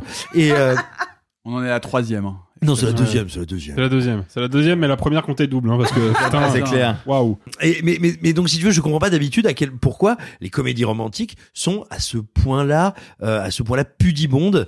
Je dis pas que toutes les comédies romantiques devraient ressembler à Short Bus, enfin si, mais mais mais ce que je veux dire c'est que euh, voilà vraiment, je, je trouve que c'est vraiment un, un espèce d'angle mort très étrange de, de ce genre. Or, ce qui est super intéressant dans euh, dans, dans dans simple comme Sylvain, c'est pas tant qu'il y a du sexe, c'est pas tant qu'il y en a régulièrement, euh, c'est pas tant qu'il soit euh, graphique ou pas, c'est qu'il y a du désir. Il y a du désir, en l'occurrence du désir féminin, et c'est moins souvent représenté, donc on est curieux, c'est bien, c'est cool, ça fait du bien. Euh, mais surtout, c'est important de montrer du désir, pas juste une espèce d'étape obligée ou de truc qui serait là pour gratifier le spectateur et lui faire allez hop c'est parti, un peu de cuisse, un peu de poil, mesdames et messieurs, on y va. Mais tout d'un coup, ce personnage, Sophia, elle a, elle a un élan pour cet homme qu'elle veut assouvir, qu'elle veut vivre, qu'elle veut partager, et c'est ça qui fait que c'est beau, c'est ça qui fait que c'est aussi puissamment érotique, parce que la, la première scène de sexe, je dis pas de conneries, ce qu'on voit en gros de la scène de sexe, euh, c'est ses narines et ses lèvres. hein. Grosso modo, on ne voit à peu près que ça. Mhm. Du haut. Euh, oui, absolument, tout à fait. Bah, celle avec lesquelles elle sait faire l'alphabet. Et, euh, et donc, euh, et donc tout simplement, c'est une séquence qui a une puissance érotique et qui est d'une beauté plastique absolument sidérante. Mais pourquoi encore une fois? Parce que oui, ça fait tellement de bien de voir une comédie romantique où on l'a dit, on pense, mais où également on vit. En fait, il y a, y a un truc aussi, c'est que en termes de caractérisation de personnage, je trouve ça vraiment, vraiment super fort et très pertinent, très lucide. C'est qu'on a donc un personnage qui est n'importe quel métier quand même. Elle est professeure de philosophie pour le troisième âge, Euh, mais ça veut dire qu'elle a une vraie culture philosophique. Donc, elle a un bagage théorique qui, sur le papier, devrait lui permettre à comprendre un petit peu le monde, comprendre un peu les mécanismes de la société, et puis être potentiellement capable d'anticiper certaines situations parce qu'elle a un certain mindset, elle a une certaine euh, capacité de se projeter dans des situations sur la base de des différents principes philosophiques qui sont peut-être les siens. Et ce que le film va mettre en scène de manière assez implacable et assez ironique, c'est qu'en fait, la réflexion et l'action sont complètement décorrélées et que cette meuf-là, qui certes entre grosses guillemets, entre gros guillemets, pardon, Nicolas. Oh là là, le oh carton là là jaune. là Je me suis rattrapé, je me suis rattrapé, je me suis rattrapé. Voire même énorme guillemets. Toi. Euh, non, mais en- entre guillemets, elle, elle pense bien. Néanmoins, on comprend très vite que si cette passion aboutit effectivement à quelque chose, elle n'y aura été pour rien. Et si cette passion n'aboutit à rien et se casse la gueule, elle n'y pourra rien. Et en fait, c'est ça que je trouve hyper intéressant, c'est de montrer que quand il s'agit d'élan euh, pulsionnel, passionnel et, euh, et sexuel et amoureux, bah, en fait, on est complètement j'ai pas envie de dire esclave, mais on est complètement soumis à ces désirs-là. Et c'est là où toute la, la lecture sociale du film euh, prend sens, c'est que la société lutte contre ça et est construite en grande partie pour lutter contre ça, alors que c'est précisément ce qui nous définit comme humains en fait. Et c'est là où le film, je trouve, atteint une profondeur que je m'attendais vraiment pas à trouver dans ce qui, encore une fois, m'a été vendu comme une comédie romantique. quoi. C'est dire le, la, ouais, encore une fois la profondeur du film. Mais par exemple, il y a un truc extrêmement intéressant. Euh, la, la famille de Sofia est euh, ce que ce qu'on pourrait appeler des bobos islamo-wakistes. Et, euh, et, et, et- ce qui est super intéressant, c'est que on, on en a vu des comédies à la con qui essayent de parodier les urbains branchouillés, persuadés d'être dans le bien. On en a vu beaucoup. On a rarement trouvé ça très drôle ou très fin. Là, il y a cette séquence incroyable de confrontation familiale où Sylvain se retrouve devant toute sa belle famille, qui ne sont que des gens qui sont persuadés d'être du bon côté, d'être éveillés, attentifs, machin dont on va se foutre parce qu'on se fout de leur gueule terriblement on se fout de leur gueule pas parce que pas parce que c'est pas bien euh, de, de, de, de faire partie de ce camp-là. On se fout de leur gueule parce que eux tous leurs mécanismes soi-disant d'ouverture et de défense des minorités ne font que les mettre sur un piédestal et écraser qui est différent. Et ça c'est intéressant comme point de vue et ça ça marche. Le petit gag sur IL, perso. il est incroyable. On vous laisse le découvrir. c'est ta date de naissance? Non. Euh, si vous voulez en savoir euh, un peu plus sur Simple comme Sylvain, eh bien ça tombe bien, puisque sa réalisatrice et sa comédienne sont dans notre épisode bonus de la semaine, puisque tu les as reçus, tu as pu discuter avec elles. Sophie, raconte-nous tout, comment ça s'est passé, qu'est-ce qu'elles t'ont dit, et peut-être qu'on peut en écouter un petit extrait? Ah bah oui, c'est tout à fait possible. Allez. Il faut créer tout de manière bienveillante. C'est très flamboyant, la sexualité, mais l'abus puis la, la domination euh, sur un plateau, elle, elle peut venir d'autre part aussi. Le métier d'acteur, ça peut être un métier vraiment d'humiliation très rapidement. C'est vrai qu'on a beaucoup romantisé le processus euh, douloureux de la création, comme si euh, la valeur était plus grande dans le malheur ou dans la souffrance, alors qu'il y a beaucoup de liberté dans la joie. Il y a beaucoup d'abandon euh, dans la confiance. Sophie, raconte-nous cette interview avec Monia Chokri et Magali Lépine-Blondeau. Elles sont absolument magnifiques, les deux. Elles ont une présence euh, formidable et, et j'ai pu, euh, vous, l'entendrez, euh, revenir sur le merveilleux discours euh, qu'a fait Monia Chokri à Cannes sur la notion de génie et de bienveillance sur les plateaux de tournage, mais dans la vie en général et comment on se, on s'endort bien meilleur être humain quand on a eu l'impression de faire son travail avec bienveillance et de d'avoir apporté au collectif et, et je pense qu'elles ont euh, toutes les deux collaboré euh, pour faire de ce film euh, ce qu'il est à la fois moralement socialement et et en tant qu'objet beau et intelligent et divertissant et, et donc c'était une super interview euh, puis les- le, le vive le Québec quoi. Et euh, pas seulement libre, même euh, soumis. Non, pardon. Euh, Foncez en tout cas écouter euh, cette super interview euh, de euh, Monia Chokri et de Magali euh, Lépine. Blondeau euh, qui est disponible eh bien en même temps euh, que ce podcast. Vous nous dites évidemment ce que vous en avez pensé. Je suis au regret de vous dire que Eric Neuf a adoré Simple comme Sylvain. Bah voilà, tout le monde. euh, hein, parfois il y a des Tout a ses petits dérapages. voilà. Même une horloge cassée donne la bonne heure deux fois par jour. Voilà, c'était Simple comme Sylvain de Monia Chokri avec Magali Lépine Blondeau et Pierre-Yves Cardinal. Euh, et vous, est-ce que vous êtes plutôt simple comme Sylvain ou sous comme Simon? Vous pouvez nous le dire évidemment dans les commentaires. Ça m'est Coup pensé dur. d'ailleurs- à cette histoire. Est-ce que vous savez, vous savez ce qu'il faut faire euh, à, à un bûcheron qui s'évanouit? Du bûche à bûche. Bravo Ah oui. C'est une bonne réponse. C'est Bravo, une bien bonne wesh. réponse. Et Eh ouais, ben. c'est, c'est, c'est, c'est- vous pouvez la sortir en non. Non. Vous, non vous- La blague? La blague, oui. bah, oh, ta gueule, Sylvain. Euh, non, pardon. Allez, vous avez peut-être vu cette affiche énigmatique affichée dans les rues de votre grande ville de proximité. Qui est, quel est donc cet étrange film sobrement intitulé The Killer avec Michael Fassbender diffusé sur Netflix? Eh bien oui, euh, quel est donc euh, ce film? Puisque comme son affiche ne l'indique pas, il s'agit du nouveau film d'un réalisateur pourtant peu connu du grand public, David Fincher.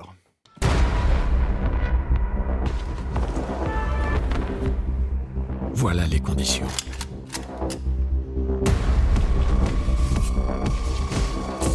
Mon approche est purement logistique.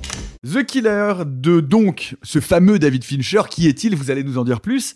Euh, avec euh, Michael Fassbender et Tilda Swinton. L'histoire, comme son nom l'indique, euh, est celle d'un tueur à gages froid, méthodique, implacable jusqu'au jour où.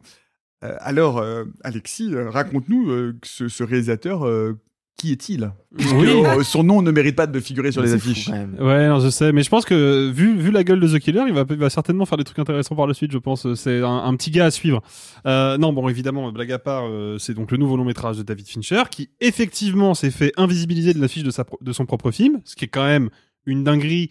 Et en même temps, ça fait quand même depuis le lancement de Netflix, il y a maintenant plusieurs années, que quand vous cliquez sur la petite miniature d'un film sur Netflix et qu'on vous donne pas des marqué infos, il n'y a jamais le nom du cinéaste. ouais. Jamais. Euh, ça en dit long quand même sur la stratégie de la plateforme, euh, sponsor de la Cinémathèque française par ailleurs. Euh, en fait, Et bim le le non mais en vrai en vrai c'est bien en vrai c'est bien ils donnent du pognon à la Cinémathèque française ils le font pour des mauvaises raisons certainement mais ils le font. Euh, bon, The Killer. C'est particulier parce que euh, il se trouve que moi il me manquait un seul et unique film de la carrière de Fincher avant de voir The Killer, c'était Mank que je n'avais justement Hmm. pas vu parce que à l'époque il y avait eu deux trois projets exceptionnels sur Paris en salle que j'avais raté et ça me faisait vraiment de la peine de mater un film de David Fincher sur mon petit écran d'ordi parce qu'à l'époque j'avais pas encore de télé chez moi. Euh, en tout cas pas digne de ce nom donc je ne l'avais pas vu je l'ai rattrapé dimanche. C'est de loin le plus mauvais film de la carrière de David Fincher. Euh, c'est vraiment un, un- c'est un semi plantage parce qu'il y a des trucs intéressants mais c'est quand même un semi plantage et en Ah, fait, si. bah, en fait alors Euh, non, non, non, The Killer. Attendez, on s'éparpille pas. Non, non, The je- Killer, je- euh, monsieur. je ne- non mais je, je ne m'éparpille pas, mais mine de rien, il y a quelque chose qui m'a intéressé dans Mank et qui est à rapprocher, à mon sens, de The Killer? Fincher, faut le savoir, c'est quand même un cinéaste qui a commencé dans la publicité et les vidéoclips, donc c'est quand même un Le qui- vidéoclip? Et le Mais t'as vidéoclip. quel âge? Bah, Allez, on vous voulez le bien laisser vidéoclip. terminer Monsieur Roux, s'il vous plaît, Monsieur Voilà. Chios? Quand tu dis clip, ça peut être une publicité ou un clip musical, donc on dit vidéoclip pour le clip musical, tu le sauras la prochaine fois. Euh, Et bim donc, Et boum Euh, pas celle-là, Où, où en étais-je? Oui, voilà, c'est bon, je reboucle avec mon truc. Fincher, il commence dans le clip musical et dans la publicité. Il va passer à la réalisation avec un premier film qui est donc Alien 3, qui est un projet de commande. Il va se faire complètement marcher dessus par le studio à quel point, à tel point que encore aujourd'hui, euh, il renie complètement le film, il refuse qu'on lui en parle. Mais en fait, le, le truc, c'est que c'est un cinéaste qui ne se conçoit pas lui-même comme un auteur. Et ça, c'est très important. C'est très important parce que faut savoir que la différence fondamentale entre Netflix et les grosses majors hollywoodiennes, en tout cas les majors hollywoodiennes, il y a, on, va dire environ une petite dizaine d'années, parce que je pense que ça a beaucoup bougé pendant cette dernière décennie. Netflix, ils financent des projets, ils achètent des marques, voilà, ils se disent tiens, on va acheter la marque Martin Scorsese, on va acheter la marque Guillermo del Toro, on va acheter la marque Spike Lee, mais ce ne sont pas des producteurs. Ils sont pas là pour encadrer les cinéastes et pour les accompagner pendant leur démarche créative. Ce qui est normalement le cas d'un studio hollywoodien. C'est comme ça que ça fonctionne. Et Fincher, il arrive sur Netflix avec Mank, donc bah, il se retrouve dans cette situation-là. Il hein. arrive avec Manhunter au départ. Alors, Mindhunter est une série, c'est pas la même chose, et c'est pas sa création. Il en signe la charte artistique, il en réalise quelques épisodes, mais c'est pas sa création. Mank, c'est son projet le plus personnel, parce que c'est le scénario que son père avait euh, échoué à faire tourner, donc il arrive, il fait ce film-là, qui est un film esthétiquement beaucoup plus fragile et beaucoup plus maladroit que ses précédentes productions, qui a des vrais gros problèmes de narration et de caractérisation de personnages, qui a des problèmes de photographie, parce qu'il y a vraiment des problèmes de, pas, pas techniques, hein, mais des problèmes d'intention qui ne ressemblent pas à David Fincher. Et là, bah, à l'époque, euh, les détracteurs euh, de Mank se disent merde, Fincher qui arrive chez Netflix, il lui manque un encadrement, il lui manque quelque chose. Bah, je pense que c'est un peu le problème de The Killer. Néanmoins, j'ai passé un bon moment devant The Killer, hein, je vais terminer mon premier tour de table là-dessus.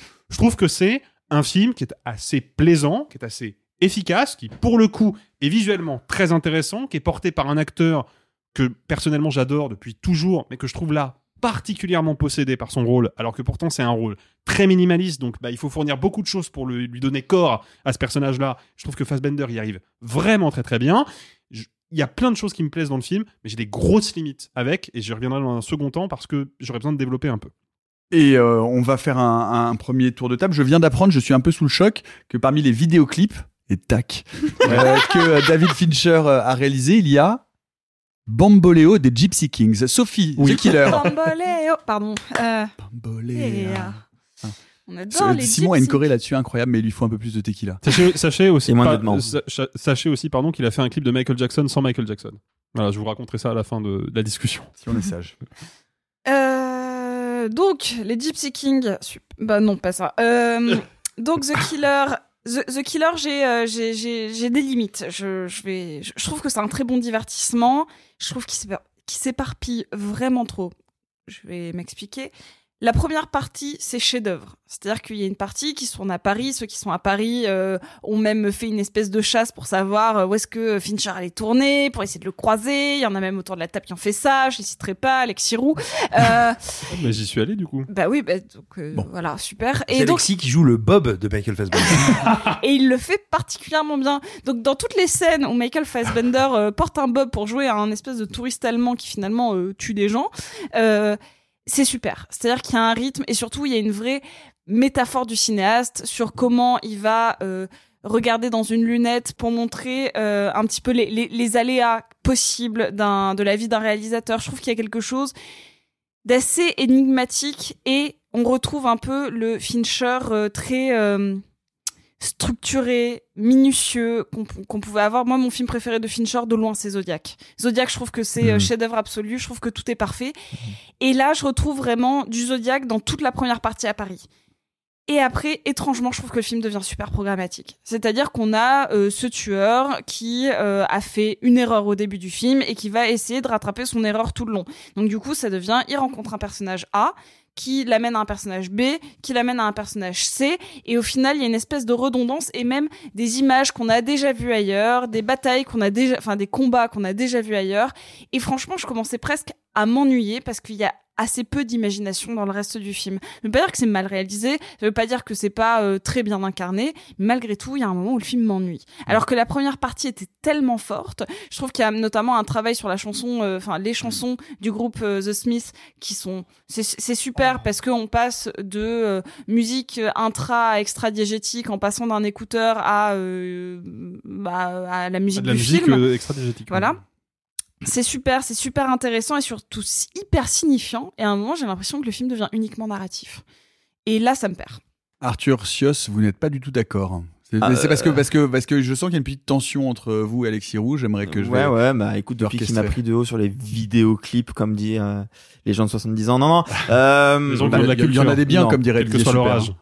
Euh, moi, The Killer, vous le savez, je vous en ai déjà parlé. C'est un film que j'ai découvert à la Mostra de Venise, et euh, c'est un film que j'ai pu voir sur un très bel écran euh, de la Mostra. Et euh, Tu peux peut-être que de te la péter deux secondes ou pas? Euh, Allons-y. qu'en fait, il l'a vu en italien, il a rien pané. non, euh, non, non, non. euh, The Killer, c'est pour moi un des plus grands films de l'année. Ce sera, je pense, dans mon top euh, de l'année très, très, très, très facilement. Et c'est pas loin d'être pour moi un des meilleurs Fincher. Après, bon, Fincher, c'est compliqué parce que je considère que sur ce 12 films, il y en a à peu près 11 qui sont des chefs-d'œuvre. Mais euh, moi, il y a un truc, il y a, il y a- il y a tellement de choses qui m'intéressent. Euh, je sais pas par quoi commencer ce tour de table parce qu'en fait j'ai mille trucs à dire. Euh, il faut savoir qu'au départ, euh, le tueur c'est une bande, c'est une BD, c'est une BD française euh, co-signée par un, euh, Luc Jacamon et euh, Mats, Mats que Fincher connaît depuis des années puisque à l'époque de Fight Club il avait déjà signé pour euh, avoir cette adaptation qui n'a pas pu se faire, mais au final il faut savoir que David Fincher a co-scénarisé une BD avec Matt. Euh, si vous ne le savez pas, il y a une BD euh, Noir, co-scénarisée par David Fincher. Et bref, ça fait longtemps qu'ils veulent bosser ensemble. Et en fait, moi, il y a un truc qui me fascine chez Fincher, c'est quand on voit les projets, c'est ce que tu disais Alexis tout à l'heure avec Menk, les projets qu'il fait, qu'il a vraiment très envie de faire. Et ça se ressent, euh, je trouve. Euh, ce sont à chaque fois des projets où il va, essayer d'apporter des choses nouvelles dans sa filmographie et de se réinventer un petit peu. Ça se ressent bah, dans Zodiac où il va aborder le numérique à fond les ballons. Ça se ressent dans, en vrai, dans quasiment la moitié de ses films. Benjamin Button que je considère comme étant un de ses plus grands, un de ses plus grands films, mais vraiment. Et The Killer, moi, ce qui m'intéresse, c'est euh, effectivement, donc, comme l'a dit Sophie, il parle de lui. Il parle de lui tout du long. C'est un film sur un, homme qui a un contrat à remplir, qui est extrêmement méticuleux et on peut dire très chiant. à quel point il est méticuleux. On sait tous que David Fincher est un cinéaste qui demande de faire des dizaines et des dizaines de prises. Euh, il a un contrat à remplir. TikTok, euh, il a un petit contrat à remplir avec Netflix aussi. Il le rate. Bah, spoiler, il n'y a pas de saison 3 Mindhunter parce que ça n'a pas fait euh, le, le succès qu'on lui connaît. Enfin, c'est un film qui parle de lui-même, mais c'est pas que ça. Moi, je trouve que c'est un film qui parle de son époque comme Fincher l'avait pas fait depuis vraiment longtemps, à savoir que c'est quand même un tueur qui n'utilise que la technologie accessible pour faire tout ce qu'il doit faire. Il utilise Amazon, il va bosser chez WeWork. Et en fait, c'est un vrai commentaire sur notre époque et c'est une vraie critique du capitalisme actuel que je trouve, mais remarquablement pertinente. Et en plus, là où je suis pas du tout, du tout d'accord avec Sophie, tu disais les combats, je les ai déjà vus ailleurs. C'est qu'à moitié vrai. En vrai, on va se dire, il y a une seule salle de baston. Oui. C'est une scène en Floride. Elle est Sombre. incroyable. Elle, est, sombre. incroyable. Elle est sombre de ouf. On, Il on y a eu- distingue à peine les silhouettes. Elle est incroyable. Euh, il y a eu. Oui, mais est-ce plusieurs- qu'elle est sombre Elle est Elle est super sombre. incroyable. Euh, il y a eu plusieurs articles qui sont sortis euh, avant la sortie du film parce que euh, il se trouve que Steven Soderbergh, cinéphile qu'il est, a pu clamer dans des interviews, euh, notamment à l'époque de Magic Mike XXL, que euh, oui, oui, moi j'ai vu The Killer déjà sept fois. Et en fait, on sait que Soderbergh a aidé David Fincher sur ce film. Et je suis désolé, mais cette scène de baston-là, je la vois. Je me dis, ok, ça c'est Soderbergh. C'est Soderbergh dans Piégé, précisément. Piégé, c'est un film incroyable et incroyablement sous-côté de Soderbergh où chaque coup est un poids à l'image. Où vraiment on sent chaque choc. C'est un- une, incroyable technique de mise en scène et je sens à quel point Soderbergh l'a aidé là-dessus. Moi, c'est un truc que je trouve incroyable qu'un mec comme Fincher puisse avoir de l'aide de Soderbergh là-dessus. Piégé dans lequel il y avait déjà Michael Fassbender d'ailleurs. Exactement, qui se fait démolir dans une chambre d'hôtel. C'est incroyable. Euh, moi, je trouve que c'est un film qui réussit à contourner à plein de moments, justement, tout ce qu'on attend de ce genre de film-là, pour la simple et bonne raison que, comme j'ai dit, il n'y a qu'une seule scène de baston. Parce que tout le reste, c'est une préparation Mais c'est à. un tueur à gage, on n'attend pas forcément des bastons. Mais bien sûr que si, on attend. on a-. Mais évidemment qu'on attend des scènes d'action d'un film comme The Killer. Et il n'y a pas de scène d'action. Et c'est là où le film prend un contre-pied incroyable. La première scène, tu l'as dit, c'est une demi-heure. Une demi-heure de huis clos avec Fassbender qui est enfermé dans une pièce qui attend que la cible arrive et qu'il puisse enfin tirer sur la gâchette. Mais ça, c'est super. Ouais, c'est Ça, super. Et après, donc tu te dis, là, il va se venger, il va buter tout le monde. Eh ben, c'est pas si simple que ça. Il y a des vrais, une vraie notion de préparation, il y a une vraie construction narrative. Il faut savoir que c'est l'adaptation, donc je l'ai dit, d'une BD, une BD où il y a, je crois, une dizaine de tomes. Et en fait, il va piocher un peu dans le premier, un peu dans le cinquième, il va mélanger les éléments, il va essayer de réduire un petit peu, et je trouve qu'en fait, il en fait son film le plus épuré. C'est son film le plus minimaliste, et en fait, bah, c'est hyper décontenançant, mais je trouve que c'est d'une réussite incroyable. Est-ce est-ce que le, le- au, au fur et à mesure, effectivement, après l'échec de Mank, on vous trouvez pas que le cinéma de Fincher a quand même tendance à devenir un peu rubigineux Ding, Ah, Eh bien ouais, je- c'est dire quoi? Ah oui, rubigineux qui est plein de rouille, qui est de la couleur de la rouille. Est-ce qu'il est Bah, pas un peu rouge Pas du tout. Alors là, pardon, je trouve pas du tout. Alors, non, je, je dirais pas qu'il est, rouillé du tout. Par contre, je trouve qu'il a pris quelques chemins de facilité dans ce film, et notamment sur le. Peut-être que ça vient de la BD, hein, mais peu importe, je trouve que d'un point de vue cinématographique, ça marche pas du tout. C'est. Tu vois, tu dis, euh, cette scène de combat, on l'a jamais vue comme ça, on l'a jamais vue de cette manière, parce qu'en plus, il y en a très peu, etc.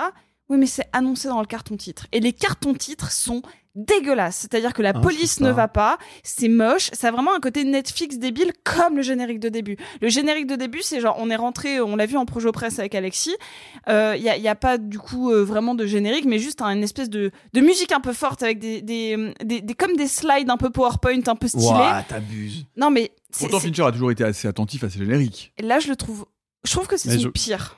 Je vais, ouais, mais en fait, je parlais de Mank tout à l'heure et de, des problèmes que me pose Mank et surtout du fait que je trouve qu'il y a- vraiment des, choses qui fonctionnent pas dans Mank alors que jusqu'à présent ça fonctionnait très bien chez Fincher, à commencer par la narration qui est absolument incompréhensible.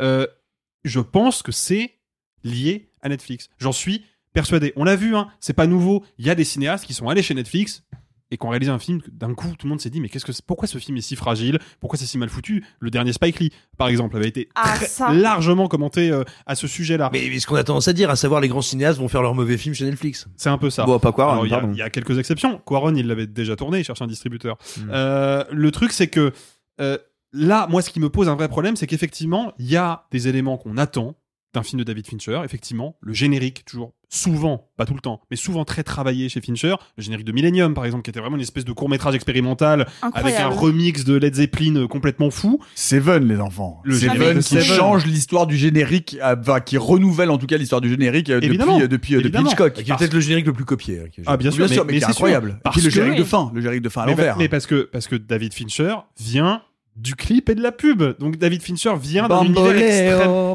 ex- non, mais il vient d'un univers où la plastique, l'esthétique et l'impact généré par une plastique ou un esthétique est primordial. Ça, ça, ça, ça coule dans ses veines. Ça fait partie de son ADN.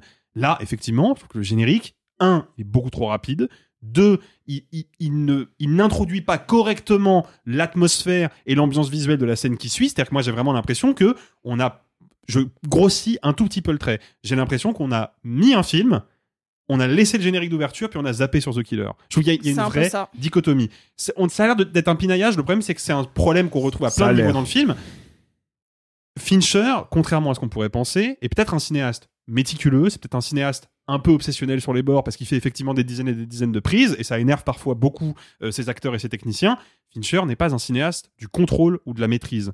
Ça, c'est pas vrai. Dans tous les films de Fincher, a fortiori dans les films qu'il réalise depuis Zodiac, il est question de personnages qui essayent désespérément de contrôler leur environnement et qui ne vont jamais y arriver. Dans Zodiac, on a ce personnage joué par Jake Gyllenhaal qui veut absolument rés- résoudre l'énigme, il veut trouver la clé, il veut reprendre le contrôle sur l'histoire, il n'y parviendra pas. Dans Gone Girl, on a le personnage de Ben Affleck qui va essayer tant bien que mal de contrer la machination qui se joue contre lui, c'est peine perdue.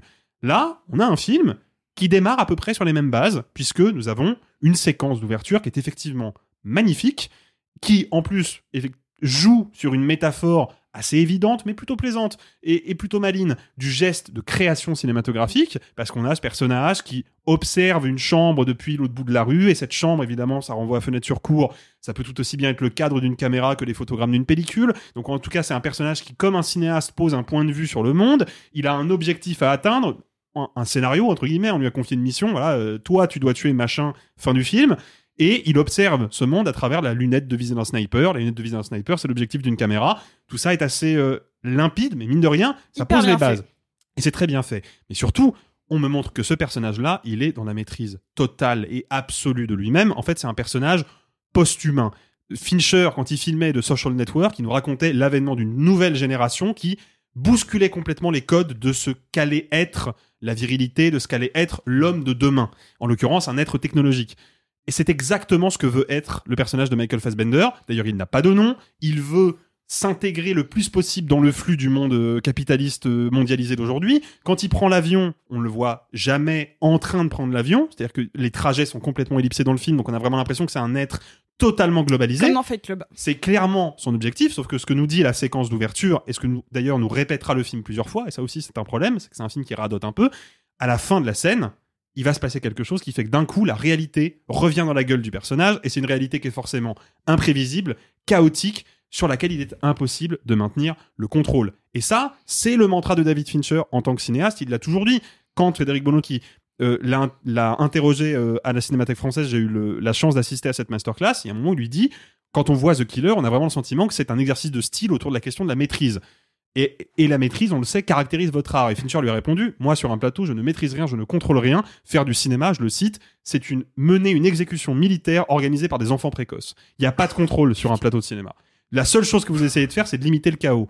Bah, du coup, je me demande pourquoi ce film, dans son esthétique, dans sa narration, est à ce point-là sur des rails. C'est la première fois face à un film de David Fincher que je me dis mince, le reproche que j'entends à chaque fois qui d'ordinaire me casse les pieds à savoir que oh Fincher c'est trop propre, c'est trop clinique, il n'y a pas d'émotion. Moi je trouve que c'est pas vrai, c'est un cinéma hyper viscéral et hyper profond. Et là j'ai vraiment l'impression que le mec il est en pilote automatique du début à la fin. Ouais, Alors c'est un pilote automatique euh, troisième classe, euh, tout frais payé. euh, c'est c'est- c'est Première vraiment classe. plaisant. Oui, première première. classe, pas troisième classe. Pardon. Euh, non mais c'est c'est un film plaisant. Mais c'est un film qui à aucun moment ne va me bousculer alors que tous les Fincher jusqu'à présent me bousculaient. Sauf Mank, sauf The Killer. Donc moi je pense qu'il y a une transition vers le cinéma de plateforme et vers les logiques de production des plateformes qui a fait du mal au cinéma de David Fincher. Bah, je, comprends ce que tu dis et je il y a quand même un- une différence vraiment entre Mank et The Killer, c'est que je pense que Mank était un gros kiff égoïste. Alors, on aime, on n'aime pas, mais on sent que c'est un film qu'il a voulu faire pour lui-même, comme tu l'as dit, parce que c'est le scénario de son père, parce que c'est une histoire qui lui est chère, pas euh, tant de savoir euh, qui est le vrai auteur de Citizen Kane, mais juste cette histoire de, ce vieil Hollywood, de la notion de l'auteur, etc. Ça, c'était un truc qu'il avait envie de faire pour lui. C'est pas un truc que je ressens avec The Killer. Je pense pas que c'est un film qu'il ait fait pour lui. Moi, je vois que c'est un gros kiff altruiste et qui est généreux alors qui est généreux décontenançant parce que ça va pas reprendre justement cette générosité de de glauque qu'on connaît chez lui de, de violence qu'on qui fait partie de, son ADN de base c'est un film qui, qui va essayer, encore une fois, comme je le disais tout à l'heure, qui essaie de réinventer la recette Fincher. Et malgré tout, euh, un, un polar sur un tueur, euh, quelqu'un qui essaye de rattraper, enfin, en fait, il a déjà fait Millennium. Il a déjà fait Millennium, donc il essaye de faire tout à fait autre chose. Et encore une fois, c'est un film qu'il a envie de faire depuis plus de 20 ans. Donc moi, je vois là un cinéaste qui dit comment je peux aborder une histoire, un thriller euh, avec un tueur, etc. Comment je peux l'aborder d'une manière tout à fait différente? En collant à une BD. Moi, je vois le chapitrage comme un chapitre de BD. Il y a six tomes, tu suis les tomes, à la fin, t'as un début, une fin, et ça se tient. Et je trouve pas que ce soit sur les rails parce qu'il y a des moments où je vois la folie de la caméra qui fait des trucs. Moi, vraiment, la scène de baston en Floride, je la trouve autant maîtrisée que chaotique. Et je la trouve incroyable pour ça, parce qu'il y a des moments où tu te dis, ok, donc ça, ce mouvement qui va comme ça et qui bouge et qui va par en dessous, ça, c'est sûr que c'était anticipé. Mais il y a des moments où je me dis, ça, c'est sûr qu'il y a de l'impro. Et en fait, je vois le chaos qui ressurgit par moments. Je suis persuadé, je suis persuadé que le dialogue qu'il y a avec le personnage de Tilda Swinton, il y a forcément eu des moments où il y avait un petit peu d'impro, où il y a eu un petit peu de liberté qui, qui se Oh, pense dégageait. pas du Ah non, Ah, ça, je c'est sûr, ah, ça, c'est sûr que oui. C'est sûr que non. Fincher, il fait 40 prises par plan, donc c'est sûr que non. Ouais, mais je suis sûr que C'est sa manière de fonctionner. Hein, Oui, euh, je sais, mais ça n'empêche que moi, je vois ce dialogue-là et je, je le trouve d'un naturel fou. Enfin, je ne le vois pas sur des rails, justement.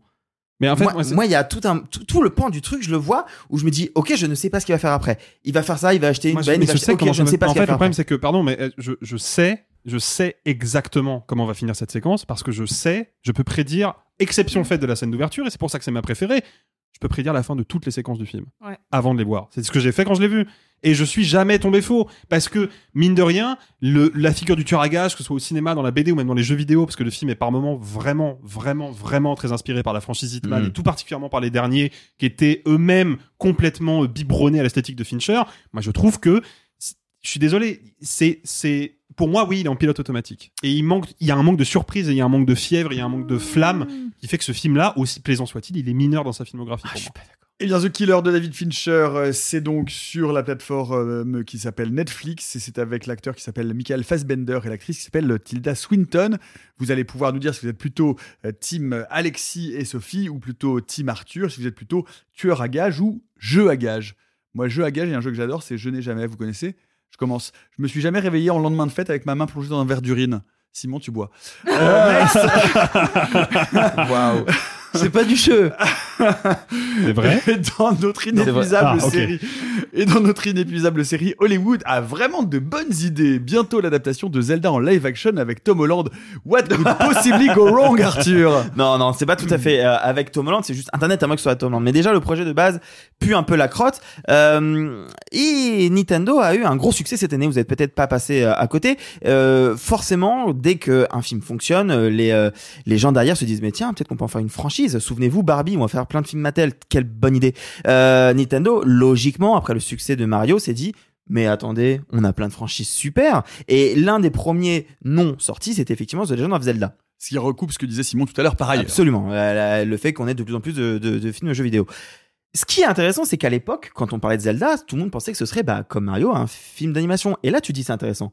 Parce qu'on en voit beaucoup, et rien qu'il y a deux semaines, il y a un super trailer qui est sorti, des fan-made, des, des films faits par des fans, par des, anim- par des animateurs, euh, de l'imaginaire de Zelda qui va ressembler à du Ghibli, ou qui va ressembler à, enfin, à, de la 3D japonaise, ou à plein de choses.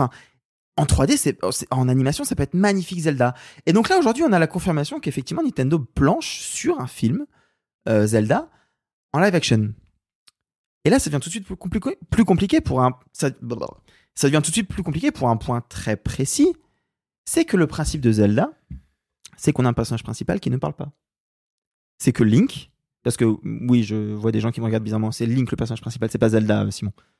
Ah Euh, bon? Non mais alors excuse-moi hein. et je pense que je jouais à Zelda à un moment où tu Ah, devais je veux dire d'un point de vue d'un point de vue anatomique où tu devais plus ou moins ressembler à un tétard dans un sac à thé. je savais que ça allait te piquer.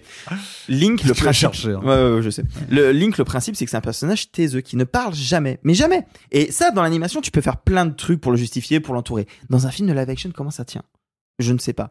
Derrière, t'as Internet qui est en train de, parce que quand euh, l'annonce est tombée dans la nuit de, au moment où je vous parle, donc du 7 au 8. Sur Twitter, on a eu en trend topic numéro 1 The Legend of Zelda et en trend topic numéro 2 Tom Holland. C'est la pire idée du monde. Alors déjà qu'il va jouer. Fred Astaire, Ah, ça s'il me fait Fred les Astaire et Link, alors là, c'est vraiment pas possible. Sachant que, en On plus, regarde, on n'a pas le même Twitter. hein. Moi, des trending topics depuis, depuis le 7 octobre, c'est pas tout à fait la même chose, mais bon, c'est un autre problème. Vas-y. Ouais, ah, il casse Oh. les noix celui-là, alors vraiment. Ouais, tu veux dire qu'ils veulent aussi envoyer Tom Holland là-bas? C'est débile. Non, En et Hollande? Je comprends pas. ce qui est compliqué. Il est avec et- Julie Gaillet Non. Ah, elle était bien, elle était bien, pardon, Ah, j'ai mis trois secondes à comprendre, ouais, elle était bien. elle était- elle était- Euh, non, ce qui est compliqué, c'est que l'annonce à proprement parler, en dehors du casting des fans, etc. Bon, ça, on en pense ce qu'on veut, moi, je veux pas, mais voilà. Il y a quand même des trucs qui puent un peu du cul. Euh, déjà, c'est produit par Avi Arad. Alors, vous me direz, Avi Arad, oh, c'est quand même quelqu'un qui a relancé la franchise Marvel dans, le- dans les années 2000. Ouais, ouais, ouais. C'est lui qui a lancé donc les films X-Men, euh, les Spider-Man de Sam Raimi, très bien. C'est aussi lui qui a lancé les Iron Man et tout ce qui en découle. Donc, en fait, en 2023, que fait Avi Arad? Bah, pas quelque chose qui ressemble à ce qu'on pourrait imaginer comme étant un grand film Zelda. Et puis, derrière se cache un réalisateur. Alors bon, on va être tout à fait transparent. On n'a pas vu son dernier film parce que son prochain film sort en 2024. C'est West Ball, dont le prochain film est le nouveau Planète des Singes, dont le trailer a l'air de hyper la moitié d'internet, pourquoi pas. Euh, West Ball, c'est aussi euh, l'homme derrière la franchise euh, Le Labyrinthe. Mhm. Je ne veux pas dénigrer cet homme sur sa carrière parce que, en l'occurrence, il se trouve qu'il a failli faire un film d'animation qui a été euh, tué euh, avec le rachat Fox euh, Disney, qui avait l'air vraiment incroyable sur une petite souris soldat qui a l'air vraiment ouf. Le problème, c'est qu'il y a un truc, il y a un, package global qui ne fonctionne pas avec l'ADN même de ce qu'est Zelda. Zelda, c'est une franchise qui déjà s'est réinventée un nombre de fois pas possible, qui est une des sagas les plus riches de l'histoire de- du jeu vidéo et qui est et qui, a, vraiment des, des codes distincts qui ne sont pas compatibles avec le monde du cinéma. Et ça rejoint là ce que disait Simon, je vais conclure là-dessus, c'est que c'est normal de vouloir aller piocher dans le cinéma, on va avoir des films Metal Gear Solid, Infamous. Ok, logique. Zelda, ça ne fait pas sens. Et en fait, évidemment que ça va se diriger vers ça, sauf que tout n'est pas adaptable. C'était juste, en fait, c'est un complément de ta news de tout à l'heure, Simon, en fait. Évidemment qu'on en aura de plus en plus. Il y a des franchises qui ne sont pas adaptables. En fait, quid, euh, quid d'un Animal Crossing, ça va n'avoir aucun intérêt. Enfin, moi, j'ai un vrai problème avec ce projet que je trouve plus le caca dès son annonce. Et merde, il fallait annoncer l'actualité va te faire foutre. Et pour revenir et terminer d'ailleurs avec euh, nos sorties de la semaine, puisque précisément nous sommes en train de parler d'industrie, avant, au départ, il y en avait un seul. Et puis, il y en a eu un deuxième, et là, ils sont trois, c'est donc la réunion des Marcel. Quoi? Ah, c'est un V ah mais c'est pour ça que je... parce que du coup je comprenais pas du tout pourquoi c'était des filles qui faisaient le parce que Oh Marcel là à l'origine c'est